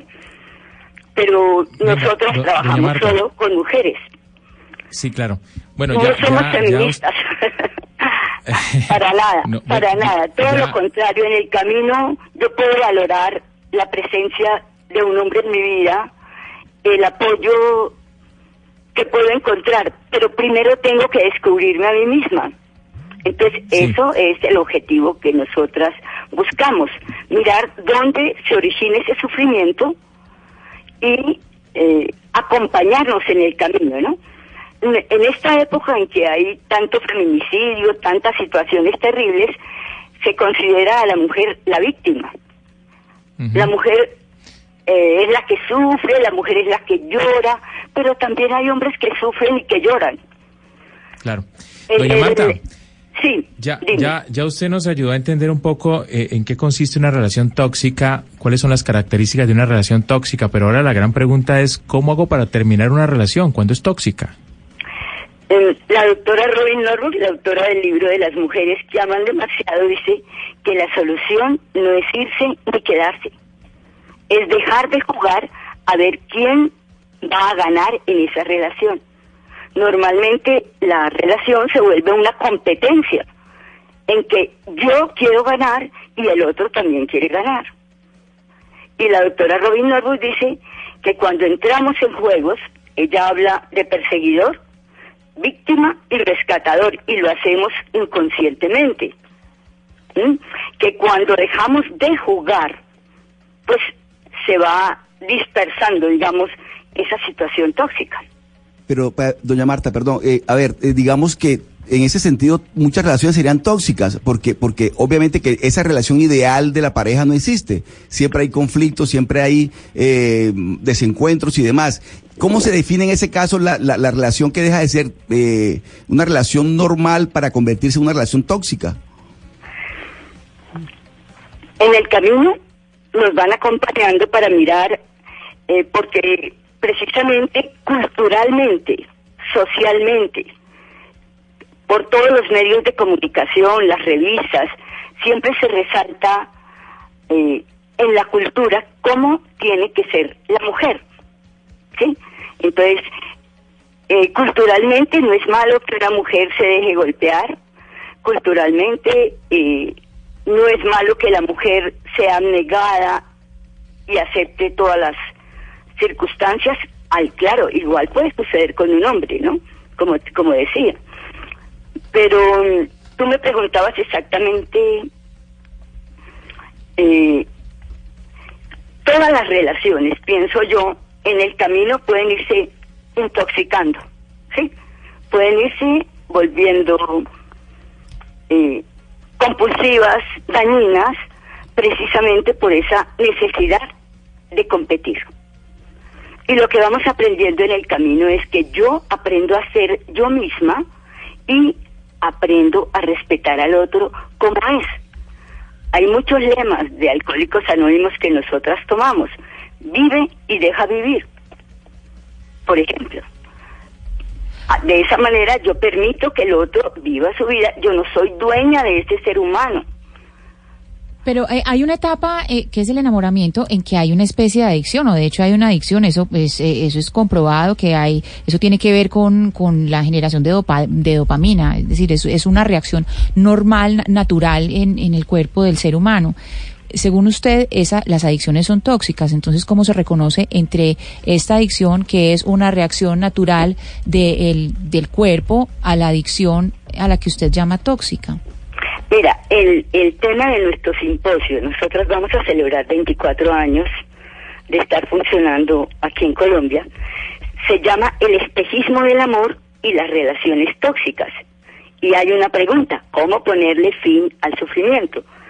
Todas las relaciones empiezan con el espejismo, ¿no? Como el que está en el desierto y empieza a ver un oasis, ¿sí? Y soñamos, pero creemos que las cosas van a ser como las imaginamos. Y nos cuesta mucho aceptar la realidad y aceptar a la otra persona como es. Entonces, por eso el tema nuestro para este evento es el espejismo del amor, que tenemos conceptos muy equivocados de lo que es el verdadero amor. Mm, la doctora Robin Norwood dice que amar demasiado no significa amar a demasiados hombres, ni enamorarse con demasiada frecuencia, ni sentir un amor genuino demasiado profundo por otro ser. En verdad significa Doña Marta. obsesión- Sí. No, es que me tengo que ir con, eh, con, con las noticias a esta hora, entonces le iba a agradecer haber estado con nosotros y que nos diga rápidamente la gente que esté interesada a dónde va, dónde, dónde va para saber si está involucrada en una relación tóxica o no. Mira, nosotros tenemos tres grupos, dos en Bogotá, uno en Chapinero y otro grupo en, en Bonanza. También tenemos un grupo en Cajicá. En el evento se va a dar información al respecto. Y por hoy lo que estoy muy agradecida a través de ustedes en invitar de 8 a 5 pm. La entrada es libre, reunión para adultos, no tiene ningún costo. Y vamos a estar en, en ACJ, un centro de, de eventos, en la carrera 16A, 28B, 33, en el piso tercero. Perfecto, doña Marta, hace mil gracias por haber estado aquí con nosotros hoy en Mañanas Blue. Feliz resto de día para usted. Son las 12 del día, 57 minutos. Como le decía doña Marta, es momento de las noticias que llegan a todas eh, las ciudades y por supuesto a Bogotá también. Llegan a Medellín, Cali, Esa Barranquilla, es la hora en Brasil. Bucaramanga. Ay, la hora En- en Brasil, una de sí, la no, tarde, en Co- 58 minutos. Sí, en Colombia 12 del día, 11.58. 58. En Colombia, hagámoslo 11.58 en Colombia. Entonces vamos a hacer una cosa, Hugo Mario. Yo digo la de Brasil y usted después dice la y después usted dice la de Colombia y desconectamos. ¿Le parece? Hagámoslo así. Sí, señora. A ver. Entonces, empiezo. Una de la tarde, 58 minutos en Brasil. Y en Colombia son las 11.58 minutos.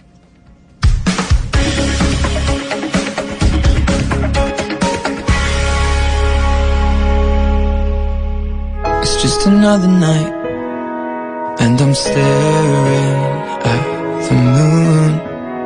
I saw a shooting star and thought of you. I sang a lullaby by the waterside and knew if you were here, I'd sing to you.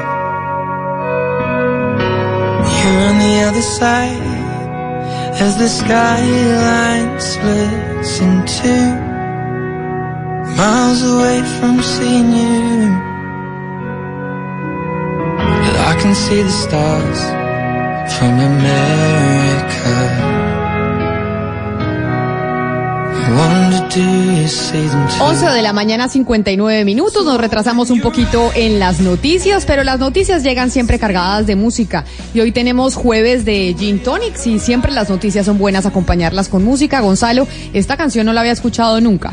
Esta canción se llama All the Stars eh, o Todas las Estrellas de Sheeran, que además forman parte del soundtrack de una película que le recomiendo si usted no la ha visto y si los oyentes tampoco la han visto y los miembros de la mesa, que se llama Bajo la misma estrella. Y es la historia de una pareja de adolescentes en donde ella sufre de un cáncer terminal. Es muy linda la película, una película independiente. Repito el nombre que se llama Bajo la misma estrella en español para que Diana Mejía, Ana y usted, señora Camila, no me caigan encima diciendo que traduzca todos los nombres en inglés. Esa, esa película usted ya no la había recomendado. ¿Esa película está en alguna plataforma digital o usted se la vio en cine? Wow, yo me la vi en alguna plataforma hace algunos años, porque es una película del año 2013, si no me equivoco. Si no, para todo lo demás, Cuevana. Para las personas que entienden, es una plataforma de, de- de películas que uno puede ver en internet. Pero eso es legal, Gonzalo, o eso es como ¿Pirata? medio ilegal. Ah, no Eso sé. ah, no sabía. Ah, bueno, pero no sé, pero ya va. pues, Un Ya, momento, ya, en- ya yo en vengo. Panamá lo puedo ver. En Panamá, en Panamá se puede ver, pues. En Panamá se puede ver. Eso es como medio piratado. Don Eduardo, bienvenido. Usted tiene todas las, eh, ¿Qué tal, todas las noticias hasta ahora. ¿Cómo le ha ido? ¿Todo bien?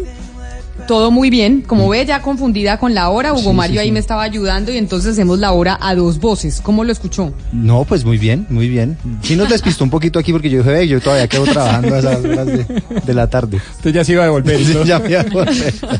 Oiga, Camila, imagínese que se acaba de presentar un accidente grave en carreteras del Tolima. Se accidentó una ambulancia. Hay una persona muerta y otras tres heridas. Medardo Morales, ¿qué dicen las autoridades? Buenos días. Un accidente de tránsito se registró hace pocos minutos en vías del departamento del Tolima cuando cinco personas se movilizaban en una ambulancia. Al parecer, el conductor tuvo un microsueño perdiendo el control del vehículo que terminó saliéndose de la vía y estrellándose contra un muro a las afueras de Ibagué, más exactamente en el sector de Picareña. Este accidente de tránsito dejó cuatro personas heridas que fueron trasladadas a diferentes centros hospitalarios de Ibagué y donde a esta hora reciben atención médica. Dentro de las heridas se encuentran el conductor de la ambulancia, una doctora, un auxiliar de enfermería y una persona que en ese momento acompañaba a la paciente que era trasladada. Desafortunadamente, una mujer de 62 años fue la víctima fatal que dejó este accidente de tránsito. Esa es la información que tenemos desde el departamento del Tolima. Medardo Morales, Blue Radio. Gracias, Medardo. Pues quedamos pendientes entonces del reporte de las autoridades del estado de salud, por supuesto, de las personas heridas y pues lamentable que se hubiera tratado de una ambulancia accidentada, aparentemente un microsueño. Se acaba de presentar hace tan solo instantes otro gran derrumbe en el kilómetro 58 de la vía entre Bogotá y Villavicencio. Una vía que lleva ya tres días cerrada. Ahora No le puedo creer. Otro derrumbe. Es otro decir, derrumbe, todos los días estamos reportando una complicación por cuenta de la vía Bogotá-Villavicencio. Y lo difícil del Y- tema, Camila, es que además ya este derrumbe, por ejemplo, se eh, derrumbó algunas torres de energía, algún cableado, o sea, esto ya está no solamente afectando la carretera.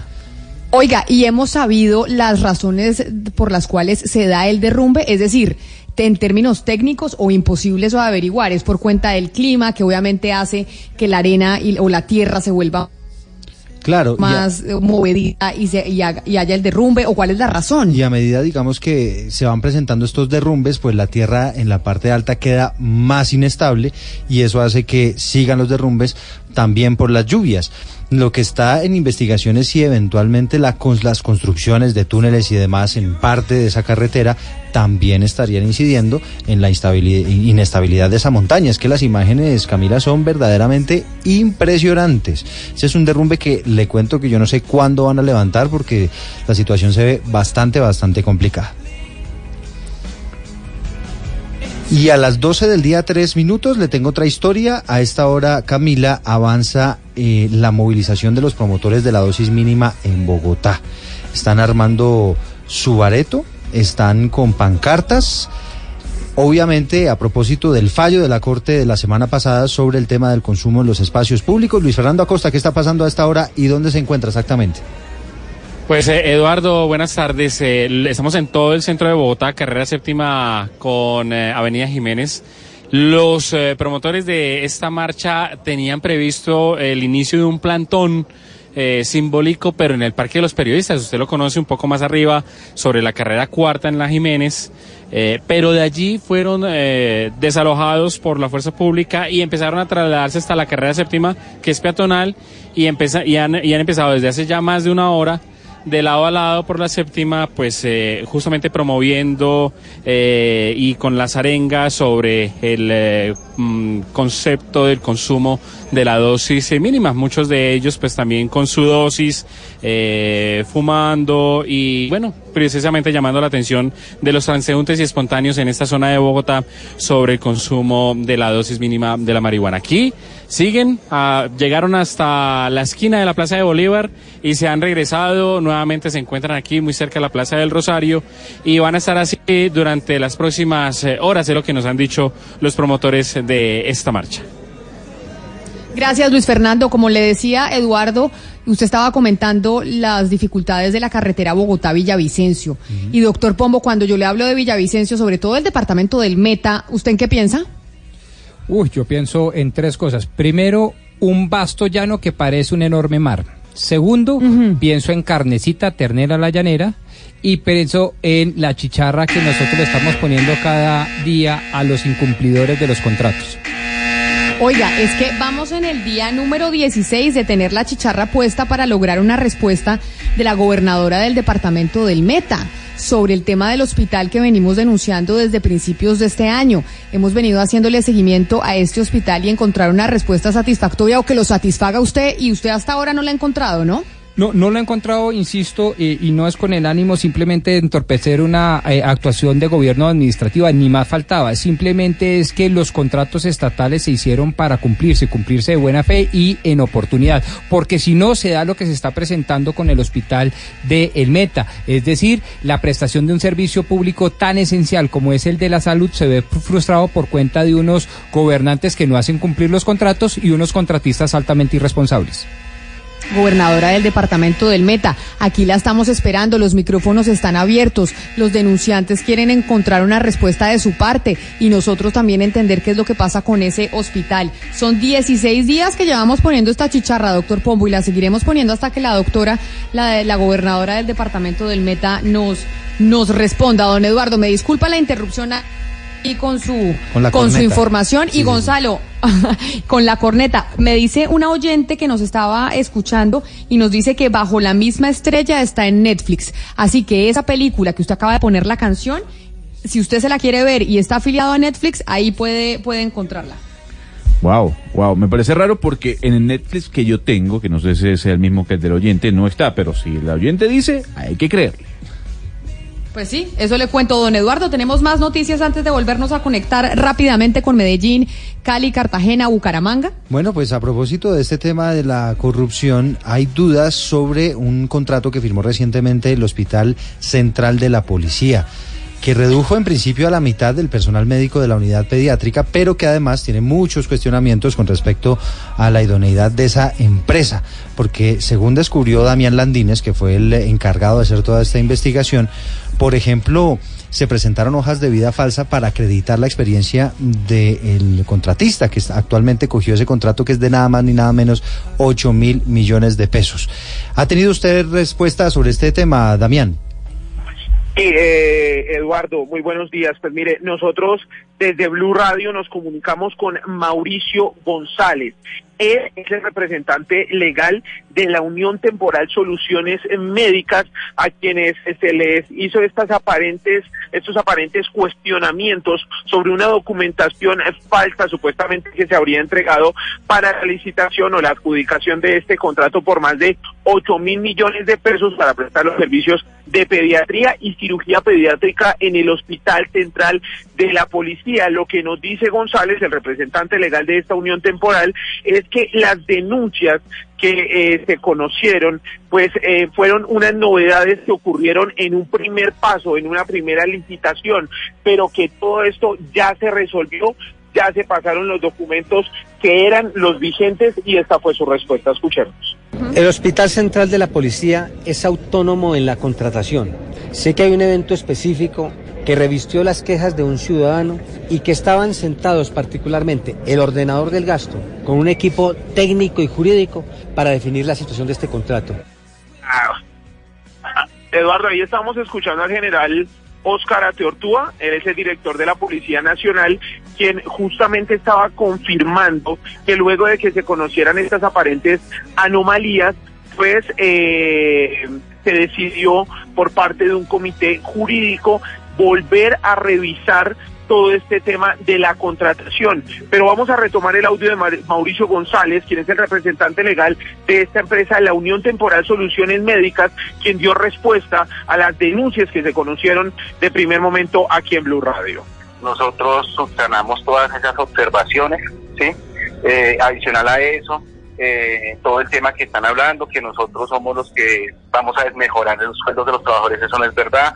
Y es el tema de la documentación falsa. Ustedes desmienten completamente eso. Sí, claro que sí, claro. Eso, eso fue subsanado también.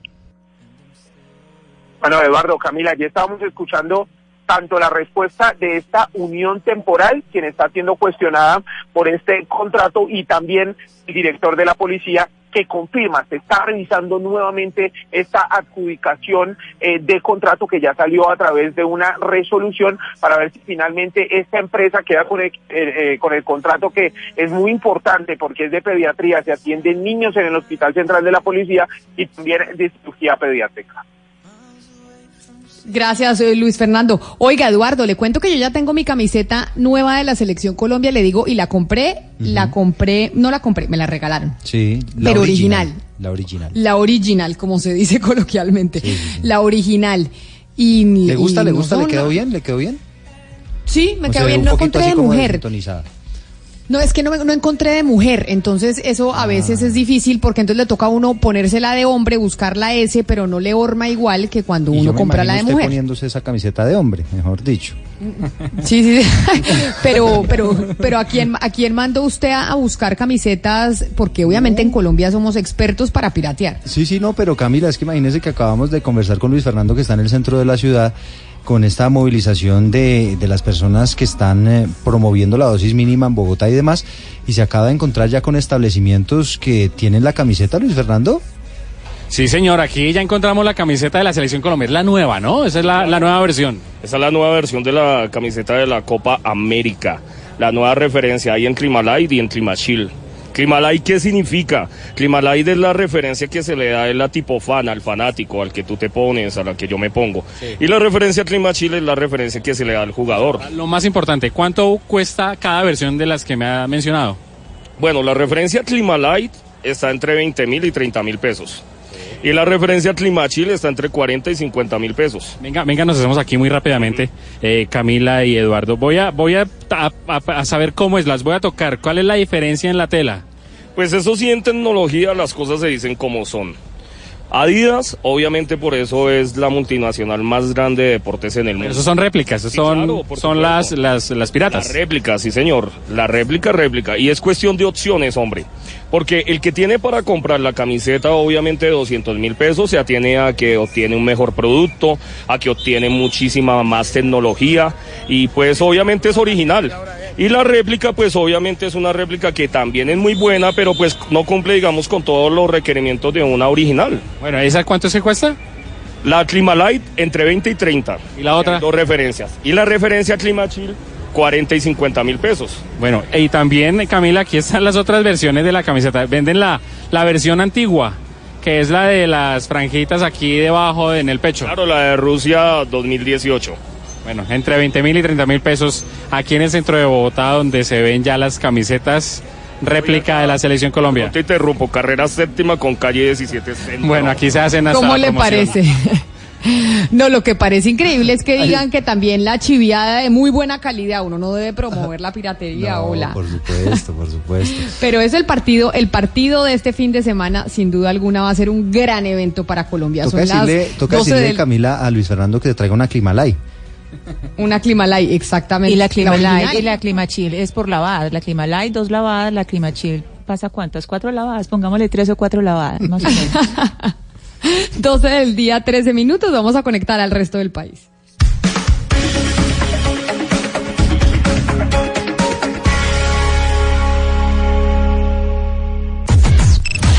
Unimos coordenadas. Unimos coordenadas.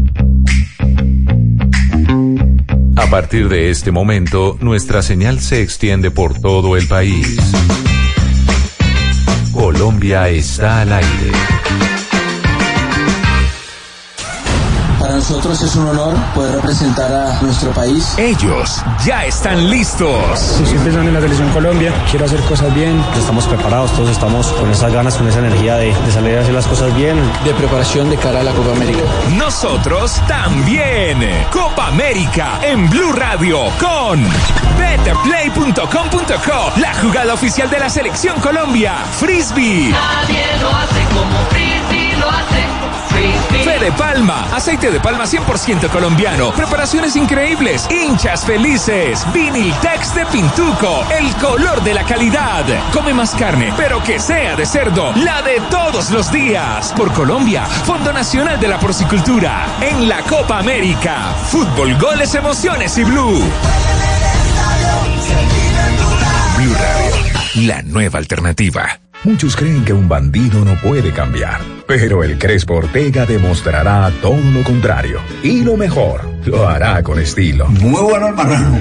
Pero ¿cuál es el negocio, bebé? Precisamente ese, el marrano. Un bandido honrado.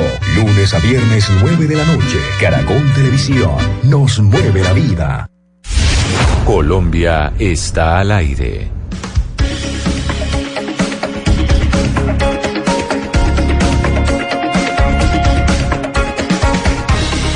Voy. 12 del día, 15. 12 del día, 15 minutos. Estamos al aire en todo el país y una situación que nos tiene preocupados a los colombianos y que afecta a todo el territorio nacional es el fenómeno del gota a gota. Empezamos una nueva hora de Mañanas Blue y vamos a hablar precisamente de ese tema. Por eso, doctor Pombo, de una vez antes de empezar a hablar del gota a gota, digámosle a los oyentes cuál es el tema del día, qué les vamos a preguntar para que ellos empiecen a ser parte de esta mesa de trabajo inmediatamente. Pues mandémosla directamente porque además es muy corta. ¿Cree que la gente recurre al gota a gota sabiendo los riesgos que eso implica? o por qué la gente recurre al, al los riesgos que eso implica, porque claramente la gente está recurriendo al gota a gota y la gente está recurriendo al gota a gota y es un fenómeno que se está propagando de manera significativa en Colombia. Y es porque a pesar de que la gente sabe los riesgos, que incluso hay mafias detrás de estas, de estos prestamistas, de estos presta- de estos agiotistas, que coloquialmente se conocen como los préstamos del gota a gota, pues siguen recurriendo a ellos, Ana Cristina, que a veces uno se pregunta, la gente sabe los peligros, igual del desespero, terminen terminan recurriendo a ese tipo de préstamos. Sí, lo que pasa, Camila, es que hay varios factores. Uno, pues que no tienen cómo entrar al sistema bancario, les ponen tantas dificultades que no tienen cómo ingresar a un préstamo de esos y en segundo lugar es que hay un verdadero acoso. Hay eh, ciertos barrios, barrios de estratos 1 y 2, donde por todas partes, carteles, les llegan mensajes de texto, inclusive van a las casas y les tocan la puerta para tener este tipo, para acceder a este tipo de préstamos. Y una persona pues con necesidad y que por toda parte le estén asediando con este tipo de oferta, pues es muy difícil que no sea. La pregunta es, Camila, ¿quién es el culpable? ¿La persona que pide dinero sabiendo que no tiene cómo pagar esa deuda o el que presta el dinero? Y también la pregunta se la está haciendo el propio presidente de la República, Iván Duque. Recordemos que hace algunas horas, Camila, el presidente Duque le planteó al sistema financiero colombiano que le permita a las personas reportadas en las centrales de riesgo por cifras mínimas volver al historial de créditos para que no tenga que recurrir a préstamos gota a gota. Es lo que está planteando el presidente preocupado por esa situación que está dejando no solamente personas con una enorme deuda, sino algunas también incluso con problemas de amenazas, incluso también homicidios se han presentado en diferentes ciudades del país por cuenta de los cobradores de este pagadiario o gota a gota también como se llama. Es que se está volviendo o se convirtió en una red criminal que incluso tiene alcances internacionales, es decir, estas redes criminales del gota a gota, agiotistas, prestamistas de, de, dinero a unos intereses altísimos no permitidos por las autoridades, pues ya se convirtieron en una estructura criminal. Pero por eso la pregunta para los oyentes, para que participen con nosotros, es ¿Por qué creen que la gente sigue recurriendo al gota a gota sabiendo los riesgos que implica recurrir a este tipo de, de préstamos? 316-415-7181. Esa es nuestra línea de WhatsApp. Ahí queremos que usted participe con nosotros y haga parte de esta mesa de trabajo. Nos envía su mensaje, nos dice su nombre, desde dónde nos escucha y aquí nosotros queremos que usted participe con nosotros. Por lo pronto, aquí tenemos un recorrido internacional de cómo precisamente los colombianos han instalado redes criminales de gota a gota, de agiotismo, de préstamos de dineros irregulares por toda la región.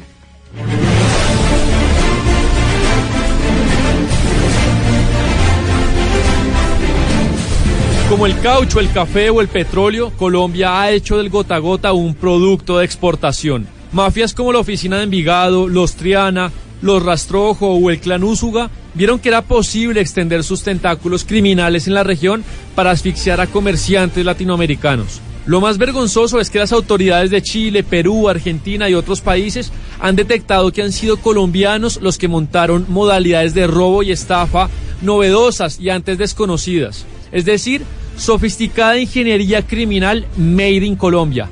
De la tierrita, papá.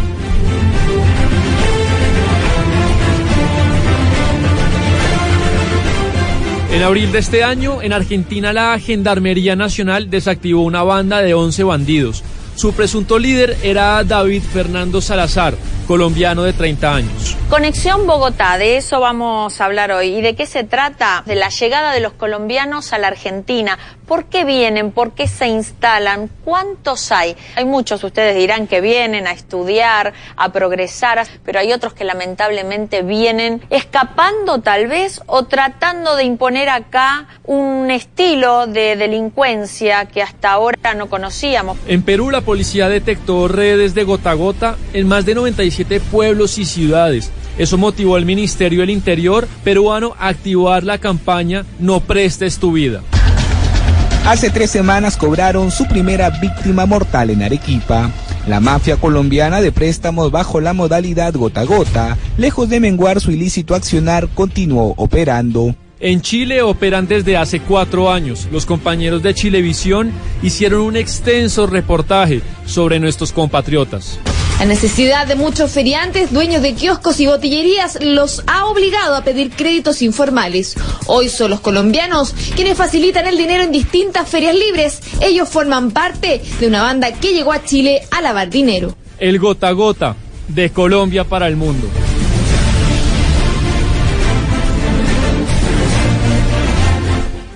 Y precisamente esta situación de pedir plata a estos a estas estructuras criminales viene afectando como lo escuchábamos no solo a gente en Colombia sino a otras partes en América Latina pero estructuras que surgen aquí que como se dice coloquialmente son made in Colombia. Y usted tiene una víctima precisamente de este tipo de sistema Oscar allá con usted en Barranquilla. Hola Camila, efectivamente el tema, el, el tema complejo, delicado del pagadiario, del cobradiario o también conocido como gota a gota es, eh, está generalizado. En Barranquilla y en la región Caribe en particular, son cientos de personas las que diariamente tienen que valerse de este, de este recurso, de acudir a una persona que le va a prestar a, intereses altísimos y que, y que ve como diariamente tiene que someterse al acoso, a la humillación de tener que pagar una plata que prestó. Y además las cifras son escalofriantes, Camila. Mire, en los últimos años, y le voy a dar cifras de la Policía Nacional, en, en Barranquilla y el área metropolitana han sido muertas 20 personas que de alguna manera tienen que ver con el, con el negocio del, del pagadiario, ya sea porque hacen parte de esas redes o porque las personas han visto víctimas, han sido víctimas de una agresión o han muerto por ello. Y la cifra que se mueve en el país por cuenta del pagadiario del gota a gota, según la policía, es de 2.500 millones de pesos diarios en efectivo.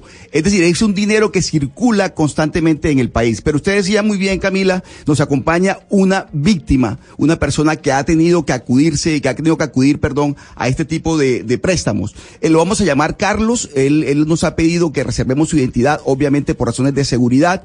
Eh, Carlos nos acompaña aquí hoy a nosotros y queríamos, eh, Carlos, eh, que compartieras con nosotros esa experiencia, esa amarga experiencia por la que tú has pasado de tener que eh, eh, prestar dinero diariamente para poder eh, solucionar tus crisis en algún momento. Eh, Oscar, con las buenas tardes.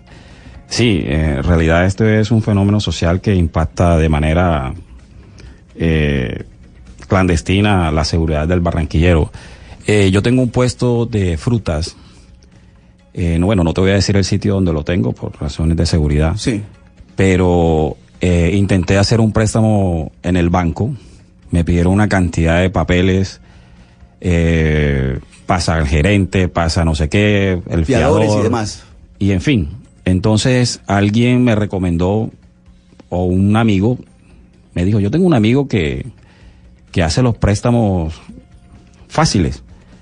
Entonces yo, pues, viendo la necesidad que, que el negocio, pues, iba de forma eh, decadente, o sea, iba hacia abajo, pues recurrí al señor, fui hasta su negocio, nos encontramos en X lugar, eh, le presté un millón de pesos, al cual se convirtió después en algo insostenible porque Carlos, perdóname, un millón de pesos, ¿a, a qué por, a cuánto por ciento? ah, si ¿Al no estoy 20? mal, me lo prestó al 20. Sí, ¿y ¿qué pasó? Y el tema es complejo porque pues me tocaba pagarle diario. Pues hay veces que eh, el puesto no daba realmente para, para pagarle a diario. Entonces ya el tema se convirtió en amenazas, pues ya me llamaba, porque si dejaba de pagar un día, pues ya venía, ya no venía uno a cobrarme, sino ya venían dos en una moto y última vez, la, un- la última vez llegaron cuatro, o sea, dos tipos, eh, en do- eh, cuatro tipos en dos motos. Entonces no se quitan los cascos. Entonces Carlos. ya sabe, Carlos, Sí. cuando usted pidió ese préstamo a estas estructuras, ¿usted sabía los riesgos a los que se sometía? Y se lo pregunto por qué, porque eso es lo que le estamos consultando a nuestros oyentes, y es por qué cree que la gente, conociendo los riesgos que implica pedir plata en estos sistemas de gota a gota, igual lo hace. ¿Usted sabía que esto le podía pasar, esto que nos está describiendo? Bueno, sí, yo, yo realmente eh, tenía conocimiento de que, de que el dinero, digamos, digamos el dinero, el préstamo fácil, porque eso es un préstamo fácil, eh, podía correr algunos riesgos.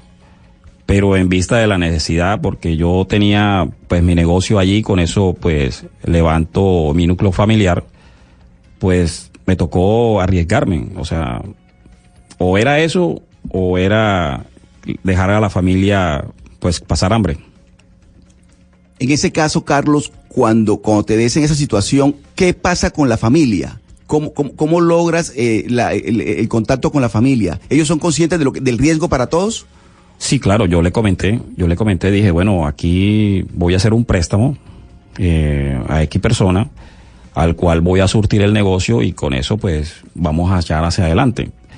Pero como te dije anteriormente, o sea, hay momentos en que en todo negocio, en todo negocio tiene sus altibajos y pues yo no iba a ser el, eh, el excepto, o sea, yo en mi negocio no se movía todos los días. Hubo momentos en que, en que no vendía prácticamente, sino para pagar la cuota, o digamos, no para completar la cuota que me tocaba pagar diariamente.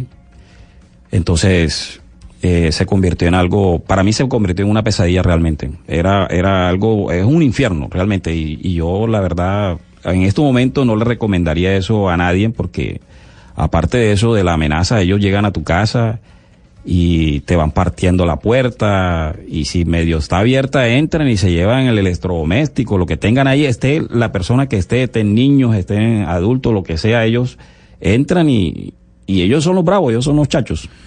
Hay quienes dicen que mm, los bancos, como usted lo acaba de comentar, colocan muchas trabas.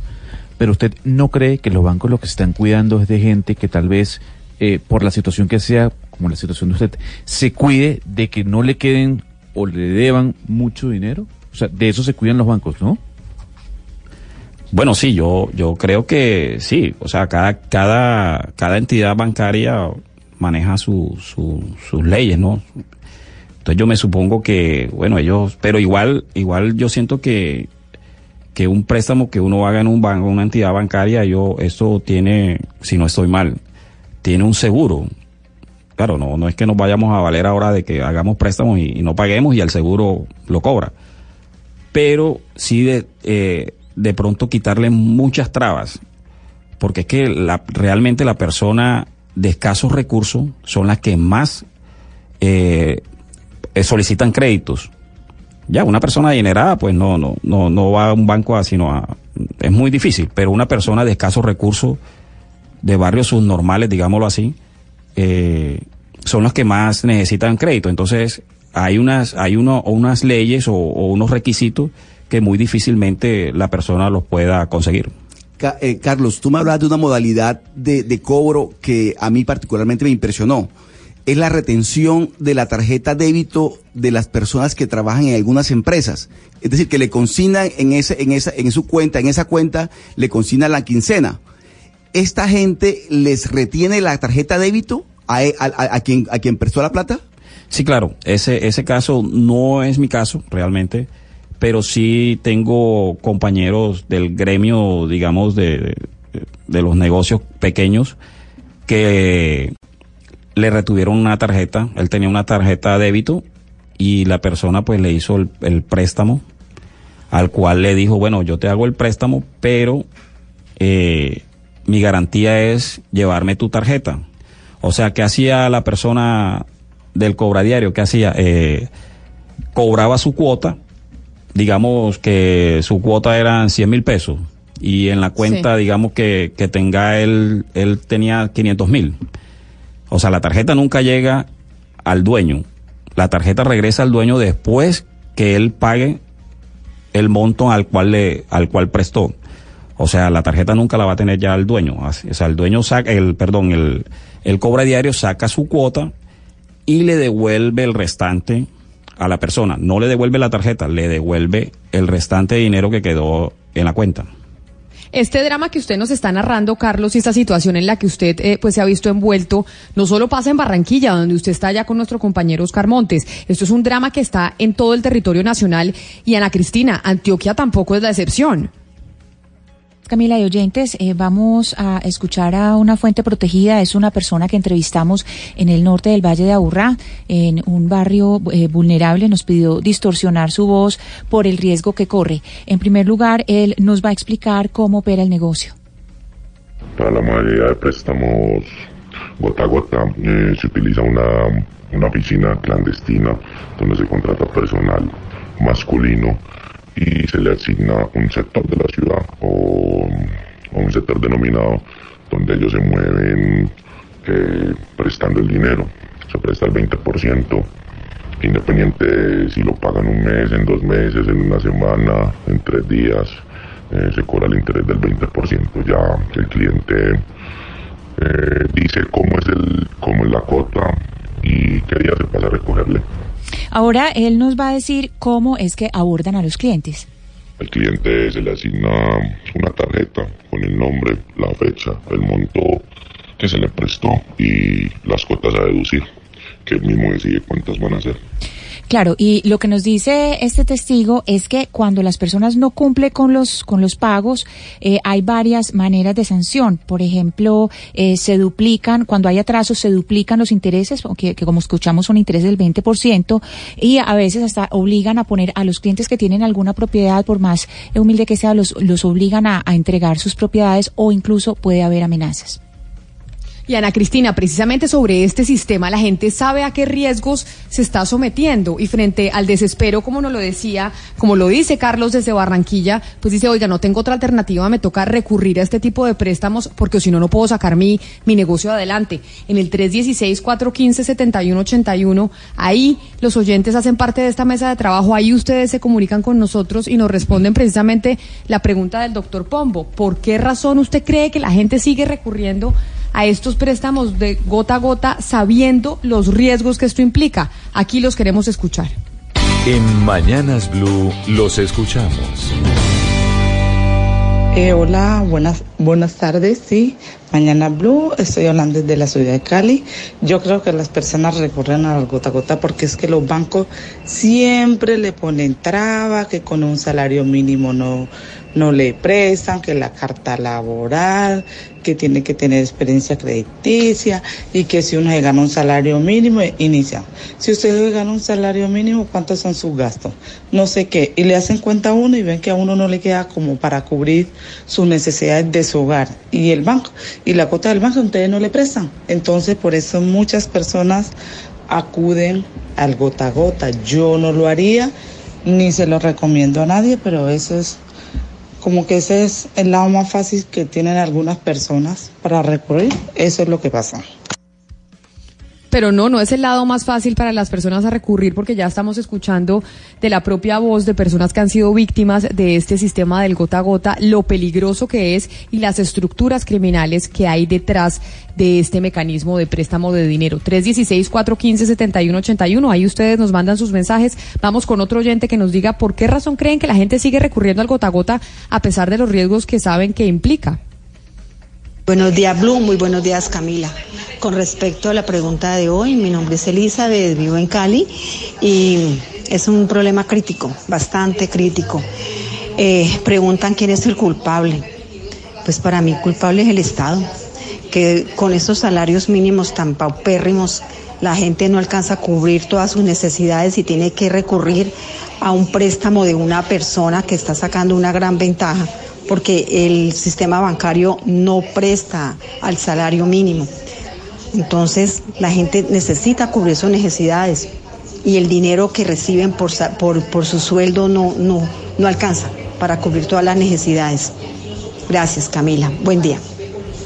A usted, mu- a usted muchas gracias por llamarnos, por comunicarse con nosotros. Un saludo a toda la gente en Cali. Vamos con un último oyente antes de seguir hablando con, con don Carlos y de, conocer una, una respuesta de parte de, de los bancos, porque finalmente pues hay muchas críticas al sistema bancario porque dicen, oigan, es que la gente le toca recurrir a esto porque no tiene otra opción. Señor Radio, buenas tardes. Soy un taxista de la ciudad de Cali. Eh, mi nombre es Fernando López. Yo personalmente me ha tocado, me he visto obligado a, recurrir a, préstamos gota a gota por la simple y sencilla razón que los bancos piden muchos requisitos para un préstamo y la gran mayoría que, que pedimos esos préstamos, pues obviamente no cumplimos con estos requisitos. ¿sí? Yo soy uno de esos casos. Pues obviamente el gota a gota pues son unos, unos intereses muy altos. De hecho, a mí me tocó pa- pagar un 30% de la deuda de 500 mil pesos que pedí prestados y ahí fue pues un problema para pagar eso, obviamente. Muchas gracias, buena tarde. Ahí estamos escuchando la opinión de los oyentes, de ustedes que hacen parte de esta mesa de trabajo, 316-415-7181. En Barranquilla, don Oscar Montes, eh, don Oscar Montes está con, con Carlos, una víctima del gota a gota, Hugo Mario. Muchas llamadas desde Cali. Mm. Sí, muchas llamadas, Camila, porque es un tema que realmente está golpeando muy, muy, pero muy, muy duramente a, la- a las clases populares en Colombia. Camila, eso es, es una situación de violencia generadora de violencia urbana en nuestras ciudades. Recordemos, Camila, que incluso lleva tragedias a las familias. Lo que pasó en febrero del año pasado en Ibagué con esta joven eh, Paola Moreno, quien se lanzó al vacío desde un viaducto en construcción cerca de, de la capital tolimense con su hijo de 10 años en brazos. Luego se supo, dijeron las autoridades en su momento, que todo fue consecuencia de, del acecho que, que, que ella estaba recibiendo por parte de los cobradores de gota a gota. Camila, E- yo, exacto, yo quisiera preguntarle desde su opinión para usted, ¿quién es el gran culpable de esto? ¿Serán los bancos? Pues mire, y yo, y, y se acuerda que hemos hablado mucho, o se ha hablado mucho internacionalmente, de un señor nominado al Premio Nobel de Paz, de Mohammad Yunus. Mohammad Yunus, que es un eh, pues indio, realmente es de Bangladesh, y Mohammad Yunus se creó un banco que se llama el Grameen Bank, y precisamente por esa condición que también sucedía en India, porque él es de Bangladesh, pero el Grameen Bank empezó en la India, él creó un banco para personas de escasos recursos que no podían acceder al sistema bancario porque no tenían las condiciones y los intereses eran supremamente elevados y no cumplían con los requisitos. Y Mohammad Yunus le empezó a prestar este dinero a emprendedores, como don Carlos que está en Barranquilla que dice, a mí me tocó pedir prestada la plata para mi negocio. Mohammad Claro. Yunus es reconocido internacionalmente por eso, Oscar, precisamente por generar un sistema en donde la gente de escasos recursos pueda acceder a los préstamos para sus emprendimientos. Así es, Camila, el Banco de los Pobres el- el- el- fue su, su obra, digamos, que además le mereció, entiendo que el Premio Nobel de Economía. Pero mire, Camila, en este caso, con Carlos, con quien hemos estado conversando en el transcurso del programa, es bueno también tener presente que ellos tienen contacto con una persona que es el que los intimida, que es el que llega en la moto y demás. Pero este a su vez le rinde cuentas a otro personaje que no conocen ellos, que es el que mueve, digamos, 30 o, o- o 40 millones de pesos. Pero a su vez me contaban a mí, Camila, haciéndole reportería al tema, por encima de esta persona que mueve los 30 o los 40 millones de pesos, hay otro personaje que tiene muchísimo más plata, al que también se le reporta. Es ahí donde se está lavando mucho, pero muchísimo dinero que está quedando por fuera del sistema, eh, eh, eh, de nuestro sistema bancario y demás. Pero mire, Carlos, yo quiero preguntarle en, este, este, en esta charla, y le, le agradecemos que nos esté acompañando, el tema de cómo se hace cuando la persona se cuelga, entre comillas, se cuelga, deja de pagar una o dos cuotas. ¿Qué pasa en ese caso? O tres cuotas. ¿Qué pasa?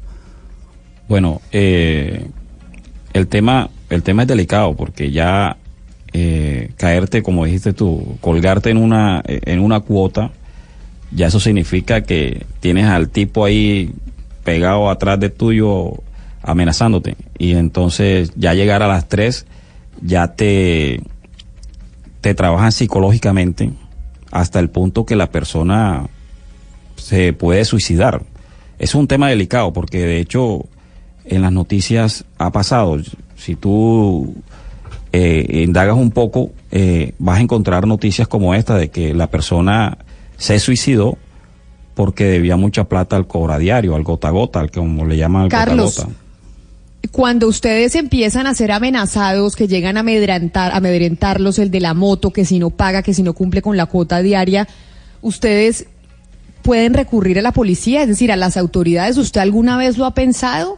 Recurrir a la policía y decir, mire, me están amenazando y tal vez esto puede ser una estructura criminal o eso ni siquiera se piensa.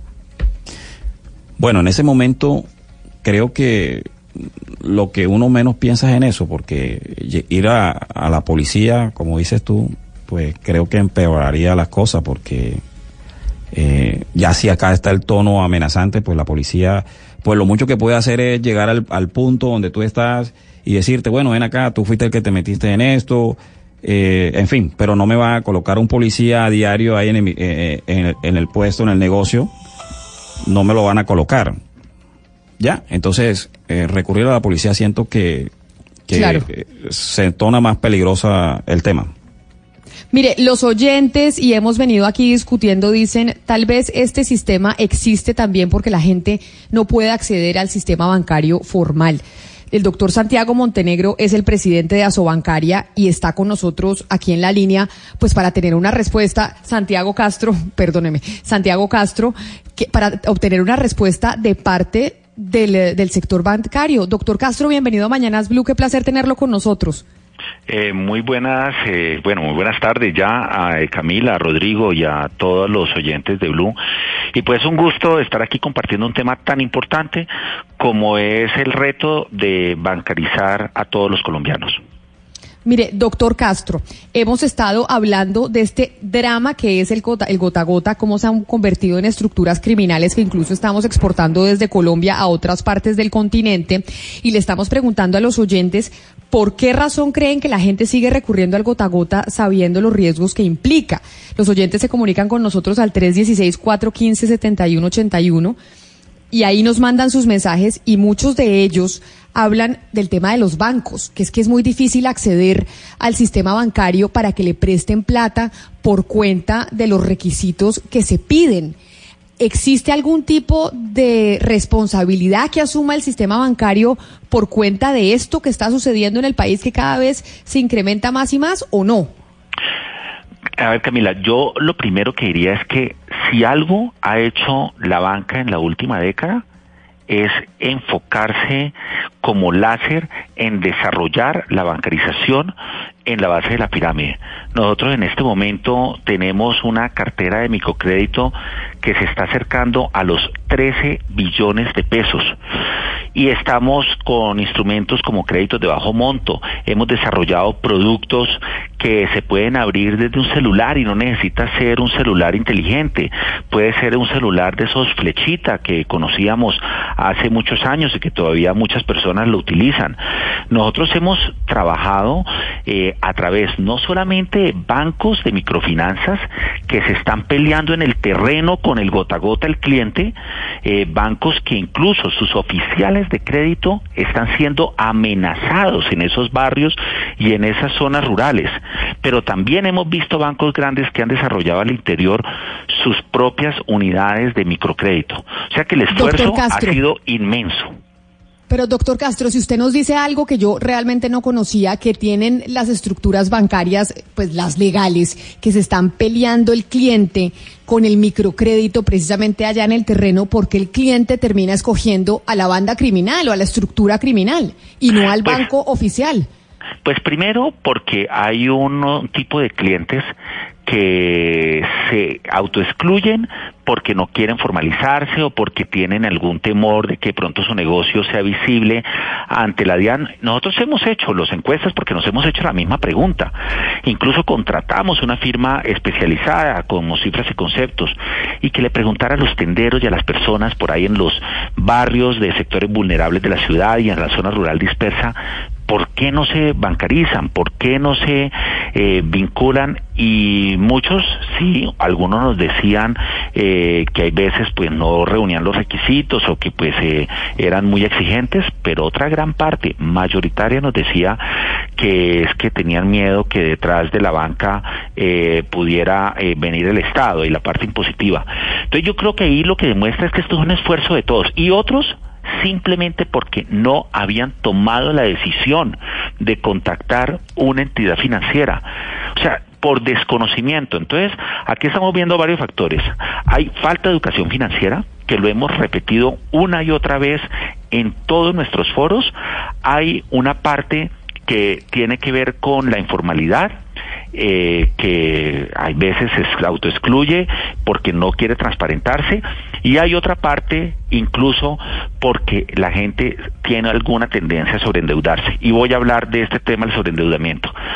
Yo soy de Cali y si uno va a la, en un día de pago de quincena a las oficinas de las empresas municipales de Cali, que entre otras han estado en el ojo del huracán por tener uno de los regímenes laborales más generosos que existe en cualquier entidad del sector público en Colombia. O sea, personas que todos tienen cuenta de nómina, eh, son personas con unos eh, salarios holgados eh, relativamente y uno va a ver a las personas que tienen sus créditos de tarjetas de crédito copados, que tienen sus cupos rotativos también todos al tope y que fuera de eso actúen al gota a gota. Entonces, pues también una falta, digamos, de, y eso tiene que ver con la educación financiera de, oh, mire, saber cómo, cuál es el límite de endeudamiento y no exponerse a esos temas. Entonces, el gota a gota no está incluso solamente circunscrito a los sectores más vulnerables. Es un fenómeno que nos está amenazando a todos y que requiere cambios regulatorios si nosotros queremos bancarizar esa última parte de la pirámide requiere obviamente un mayor esfuerzo nuestro seguir haciendo esfuerzo en productos y servicios y en eso nos estamos aliando con la tecnología pero también requiere educación financiera Fíjese algo, señor Castro, digamos que el banco tiene el derecho de decidir a quién le presta o no por el backup que tenga el cliente y eso uno no se puede molestar por esa decisión, es política del banco. Pero yo quisiera preguntarle a usted, ¿qué otras opciones o qué recomienda usted que haga esa persona que solicita un crédito que tal vez no tiene mm, las em, opciones o no tiene los requisitos que integra un banco. ¿A dónde puede ir? ¿Qué tiene que hacer? ¿Qué puede hacer? No, yo creo que es que las personas que están en, de pronto conocen que cierte, tienen todavía unas situaciones de informalidad y todo, pues de pronto no van a poder ir a un banco de esos grandes bancos nacionales. Empiece con un banco de microcrédito y empiece a crear una historia crediticia a través de esas personas. Es totalmente falso que la banca no le presta al sector informal. La banca de microcrédito está haciendo decenas de miles de préstamos a informales. Claro, son créditos costosos, porque uno tiene que mandar un oficial del banco a evaluar, digamos, si es el puesto de venta en la esquina y tiene que evaluar el flujo de caja de esa persona y después tiene que ir una visita in situ al domicilio de la persona a ver pues cuáles su también sus condiciones y tiene capacidad para eh, poder pagar ese préstamo de 500 mil o de 700 mil o de 300 mil. Entonces obviamente es un es un crédito mucho más costoso que un oficial que se sienta a evaluar un crédito de un asalariado porque por un crédito por 10 millones de pesos de consumo que ya tiene su cuenta de nómina, tiene su declaración de renta y simplemente check, check, hacer las dos, las dos casillas y ya, y ya, ya, ya no tiene que tener, ya no tiene que poner más tiempo. Entonces, la gente no sabe el inmenso esfuerzo que requiere ese microcrédito, pero eso al final va a tener, va a tener un premio, que es esa persona va a estar creando su historia, entra al sistema y lo que va pasando cuando esas personas son cumplidas y empiezan a pagar y entonces empiezan a tener ya no un crédito de 300, sino uno de 600 y uno de 900, generalmente ¿qué le pasa? Y es, una, es, es común que entonces se lo lleva ya un grande banco. Ya un gran banco toma ese cliente, ya no es eh, un cliente más de las eh, microfinancieras. Pero bueno, eso es eso es eh, eso es el sentido de las cosas y yo creo que nosotros pues vamos a hacer un gran esfuerzo, acogemos el llamado del presidente Duque, estamos listos, es nuestro mayor deseo, pero obviamente tiene que haber eh, unos compromisos de parte y parte porque aquí también hay un tema de política regulatoria y de provisiones que tendrían que cambiar para que nosotros pudiéramos prestar a esas personas que tienen esa condición de vulnerabilidad y que están en las garras del micro del gota a gota claro, y, justamente, doctor Castro, lo que pasa es que quienes están en las garras del gota a gota muchas veces es porque están reportados en las centrales de riesgo, centrales como Data Crédito, y justamente por eso el presidente les ha planteado a ustedes, a los bancos, que esas personas que están atrapadas en el, en el pagadiario gota a gota y que están reportadas por cifras mínimas, pues lo que deberían es que se les eh, deberían hacer ustedes es que se les permita volver a ingresar al sistema y volver a generar ese historial de crédito. Te voy a decir, Rodrigo, porque es que muchas personas no, no, no, pues no entienden muy bien cómo es el sistema de una operación de bajo monto. Hace de cuenta que hay una eh, persona que está reportada y tiene una una deuda de no sé digamos de medio millón y no la ha pagado lo primero para esa persona no hay nada legalmente que nos impida o sea nosotros sí consultamos la base de riesgos, pero no hay nada, nosotros legalmente podríamos hacerlo, podríamos prestarle a esa persona.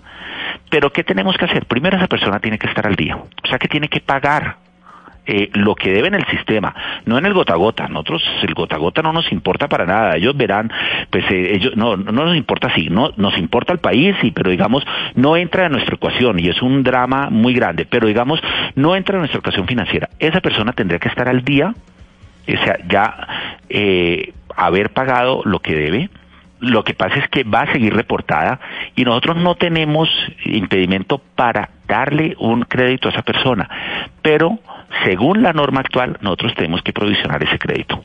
Entonces se da cuenta que vamos a hacer un préstamo por 500 mil. Entonces desembolsamos 500 mil, pero bajo la regulación actual nosotros teníamos que hacer una provisión por ese crédito de 500 mil, probablemente por el 100% del crédito.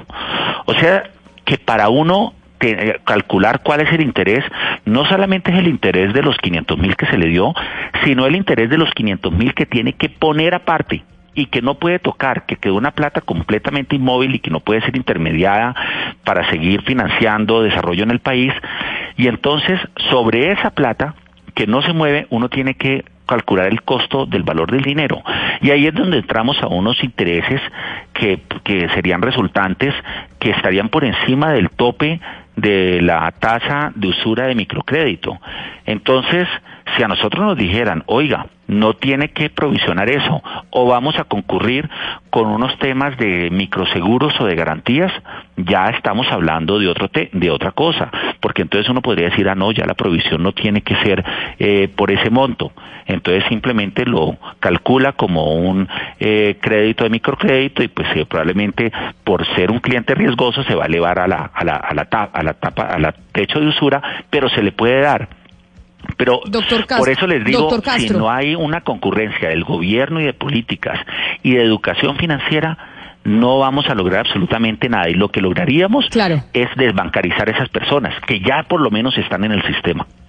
Doctor Castro, ¿no sabe la cantidad de gente que nos está escribiendo, los oyentes que se están comunicando con nosotros sobre este tema, que es un problema nacional?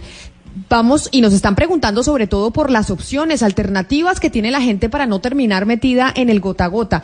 Quisimos llamar a la doctora Verónica Montoya del Banco de los Pobres en Medellín para contarnos precisamente de esas oportunidades, pero les pido a los dos que se queden conmigo en la línea un momentito mientras voy a una pausa y volvemos para darle a la gente por lo menos un mensaje diciendo, oiga, no tiene que recurrir al gota a gota, hay otras alternativas. Colombia está al aire. Para nosotros es un honor poder representar a nuestro país. Ellos ya están listos. Siempre son en la selección Colombia, quiero hacer cosas bien. Estamos preparados, todos estamos con esas ganas, con esa energía de, de salir a hacer las cosas bien. De preparación de cara a la Copa América. Nosotros también. Copa América en Blue Radio con Tomémonos un tinto, seamos amigos. Café Águila Roja, Bancolombia, el banco oficial de la Selección Colombia. En junio celebra los goles y aprovecha las ofertas de Volkswagen. Lo nuestro nos hace latir. Colombiana la nuestra. Universidad Santo Tomás. Somos la generación del cambio en la Copa América. Fútbol, goles, emociones y blue. Blue Radio, la nueva alternativa. Un encuentro con el vallenato. Un encuentro con la poesía hecha música. Especiales Caracol presenta Pedazo de acordeón. Cuando Matilde camina, hasta sonríe la sabana. Primera parte este 24 de junio a las 9 de la noche. Caracol Televisión. Los eventos de selecciones nacionales despiertan las identidades y la sana rivalidad deportiva con los demás países. La Copa América en Brasil este año nos permitirá unirnos como país alrededor de una bandera que estará representada en la cancha.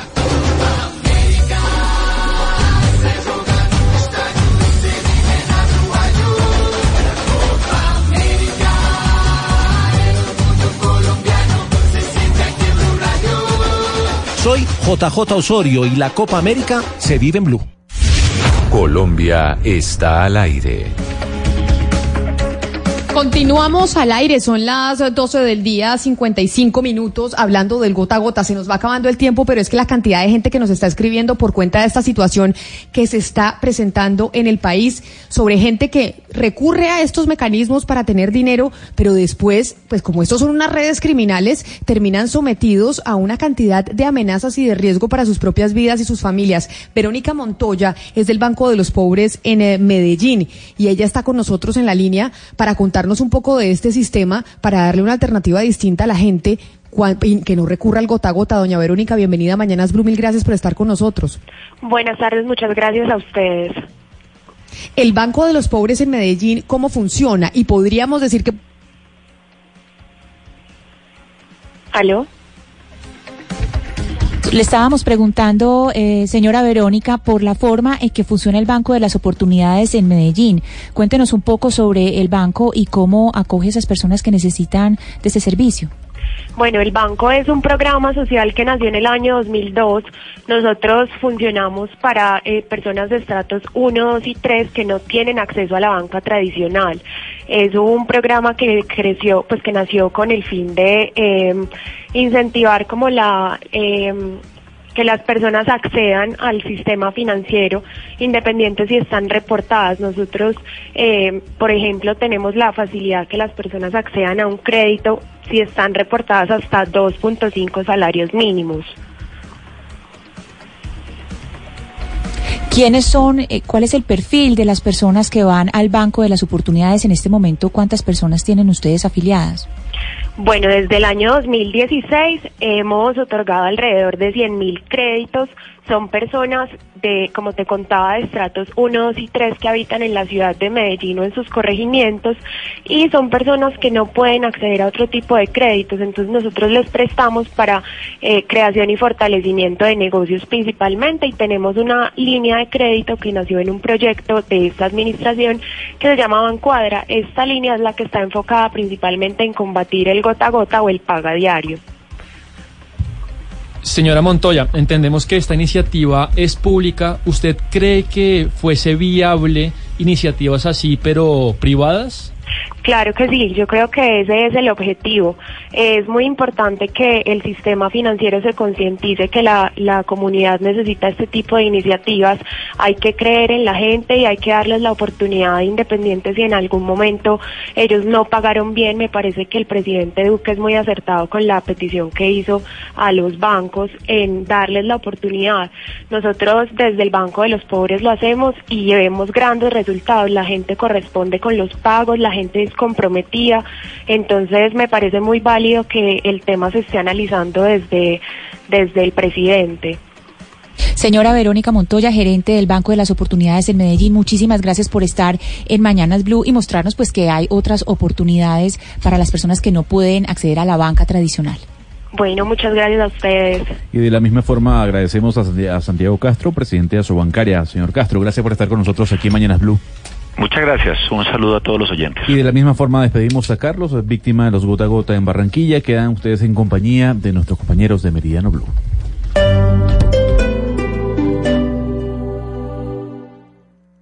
La Copa América es más que un deporte, es más que un juego, mucho más que una ilusión, que una tristeza. Es la pasión del fútbol, es la unión de los países, la preparación de los jugadores para representar y dejar en lo más alto el nombre de su nación.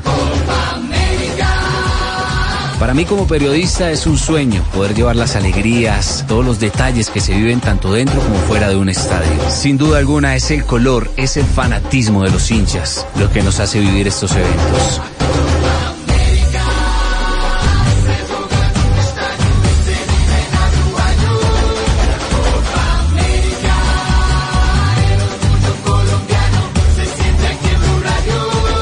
Soy Jonathan Sachin y la Copa América se vive en Blue.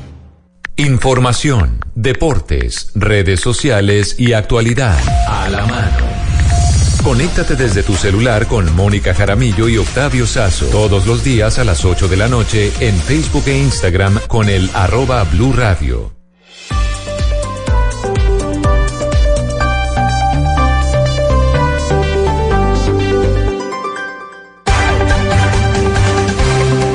Radio, a esta hora la información, la música, la tecnología y las historias en Meridiano Blue con Ricardo Ospina, Juanita Kremer, Alexandra Pumarejo y Octavio Sazo.